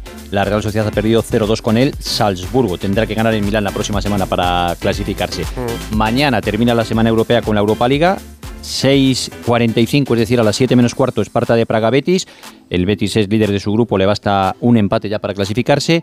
Y a las 9, Villarreal Panathinaikos. Si gana el Villarreal, se asegura también la clasificación. Ha comenzado el Mundial Femenino de Balonmano, ha ganado España 34-17 a Kazajistán. Las guerreras. Exacto, segundo partido, viernes contra Ucrania. Hemos conocido las sanciones del comité de competición, a destacar un partido a Ramos por su expulsión del pasado domingo, a Navas le cuesta más por el menosprecio al árbitro, Lo dos sabe. partidos, y multa a Pepe Castro por las protestas en el túnel de Normal. vestuarios. Exacto, desde Gran Bretaña llegan malas noticias sobre Ansu Fati. El entrenador del Brighton ha dicho que será baja durante mucho tiempo. No se sabe lo que llevará a la lesión muscular. Él se retiró con dolores en el gemelo derecho el pasado domingo y de momento solo sabemos lo que ha dicho de Cervi. Será baja durante mucho tiempo. El Real Valladolid ha aplazado la consulta popular sobre el escudo. Estaba prevista para mañana, pero había muchas protestas porque solo se podía hacer de forma telemática, solo habían dado un día, la pregunta era un poco tendenciosa. En fin, de momento, mañana dará explicaciones David Espenar a ver lo que pasa, pero se aplaza la, la consulta. Y como sonidos de la jornada, rescatamos uno de ayer, ver. que merece la pena escuchar, y es al terminar el partido, el partidazo del Atlético de Madrid que gana 1-3. en campo del Ay, ya sé cuál es, me encanta. El MVP Riquelme, que no se lo creía. Rorro. ¡Enhorabuena! ¿Para mí? ¿Me estás vacilando? Sí, sí. ¿Me estás vacilando, no? No, no, no, no, no te estoy vacilando. Para ti. Sí, sí, sí. Enhorabuena. ¿En serio? Sí. Hostias. No llores. Joder, no puedo creer esto, ¿eh? ¿Es en serio? Es en serio. Enhorabuena. Rodrigo Riquelme, eres el jugador del partido. No me lo creo todavía, ¿eh? Pues mira, yo créete que mm, para mí es especial por, porque he estado mucho tiempo peleando por, por poder jugar aquí en el Atlético Madrid, en el, en el club de mi vida y pues nunca pensé que, que pudiera Qué bonito. Y se han dado un abrazo además. Se lo estaba dando a alguien sí, del sí. club, ¿no? Es, Mere- La verdad es que se lo merece por el partidazo que hubo y la naturalidad con la que actuó. Es que, es que es un jugadorazo. rato en, en creérselo. Es sí. un jugadorazo. Su primer MVP, mira. Exacto. Y del partido de esta noche han empatado 1-1 el Mallorca y el Cádiz. Los dos están en zona baja de la tabla, fuera del descenso. Rajadón de Aguirre. Bueno, ha tenido una pequeña discusión ahí con un periodista del diario de Mallorca porque le preguntaban si ya eh, pensaba que le podían destituir. La pregunta es si siente que es una final para usted. Ah, caray. Ah, ¿Esta pregunta se la hacías a la fecha 13 o 14 a los anteriores técnicos o tenían crédito porque habían subido de segunda división? Permíteme. ¿Tenían Se- crédito porque se habían a tú, tú- tú espera, espera, espera, espera, calma, calma. Yo creo que no se las hacían a los dos técnicos que subieron con el equipo de segunda primera. Tienen un crédito, un crédito que yo creo, que yo creo, están valorando mucho los ascensos y no están valorando lo del año pasado. Por lo tanto, si me haces esa pregunta en la fecha 14, a mí me, me- me suena un poquito, un poquito, me huele mal. Porque el equipo no está en descenso, no ha estado hace 50 partidos y tú te atreves a decir que si yo pienso, ¿qué me dijiste? Que si es una final para mí, Válgame Dios, ya le contesté el otro día, no, me dijo un chico. ¿Usted cree que no? ¿Peligra su puesto? Pero no. vamos, Es como decir, que no se cargan los entrenadores que suben. A Paco López se lo han cargado habiendo subido. Porque ve el infierno muy cerquita. El Mallorca está justo por encima del Celta, que marca los puestos de descenso. Oye, lo que está muy cerca ahora es Asturias, de Madrid. Edu Pidal, estarás ve, contento. claro. Digo, estaba mirando yo las imágenes, digo, a ver si va mi Edu Ya allí se puede ir con el eh, presidente, el y- rey. Y, con el rey, con su. eh, Por eso. Me habían invitado, pero no tenía un tren yo de vuelta para poder llegar a tiempo y ver la Pero Champions y será va hacer el muy programa. rápido, ¿cuánto se va a tardar? Eh, nada, tres horas y 15 minutos me parece que han ta- tardado en llegar a Oviedo. Pero va a tardar Y el año ¿no? que viene menos, sí, sí, cuando Y lleguen el año que viene de alta con- velocidad será un poquito me lo reducirán más. Pero bueno, se ha reducido una hora ya con la variante de Pajares. Para Ahí está su majestad rey, el presidente del gobierno, el presidente de Asturias, el presidente de Castilla y León. Hombre, hay, mu- hay muchos aves que, que sí que son aves, pero no a todas las horas, solo a algunas, ¿sabes? Esto Pero pasa en algunas de otra cosa zonas. nos podemos quejar, pero de la línea llave en España yo creo que no. Kilómetros hay suficientes. Con David Bisbal. Exacto, ha elegido David ¿Es Peñalba la Uy. canción y ha dicho, pues pongo otro David. Pues claro, que es corazón roto, ¿no? Nosotros, nosotros tenemos el corazón, pero contento de Hombre, estar los del aquí. Sevilla con- un poco menos. No, pero yo, yo estaba hablando a nuestros oyentes. Tenemos el corazón contento porque estéis ahí, escuchando Radio Estadio Noche. Hasta mañana. Adiós. Pudimos serlo todo, tú decidiste acabar con los dos. Tú siempre dices que si luego das la espalda. Me cansé de creer todas tus amenazas. Quiero que me digas que ganas con esto. Solo vas y vienes, mi amor. Blanco roto el corazón por lo que fuimos tú y yo, porque cuando pudimos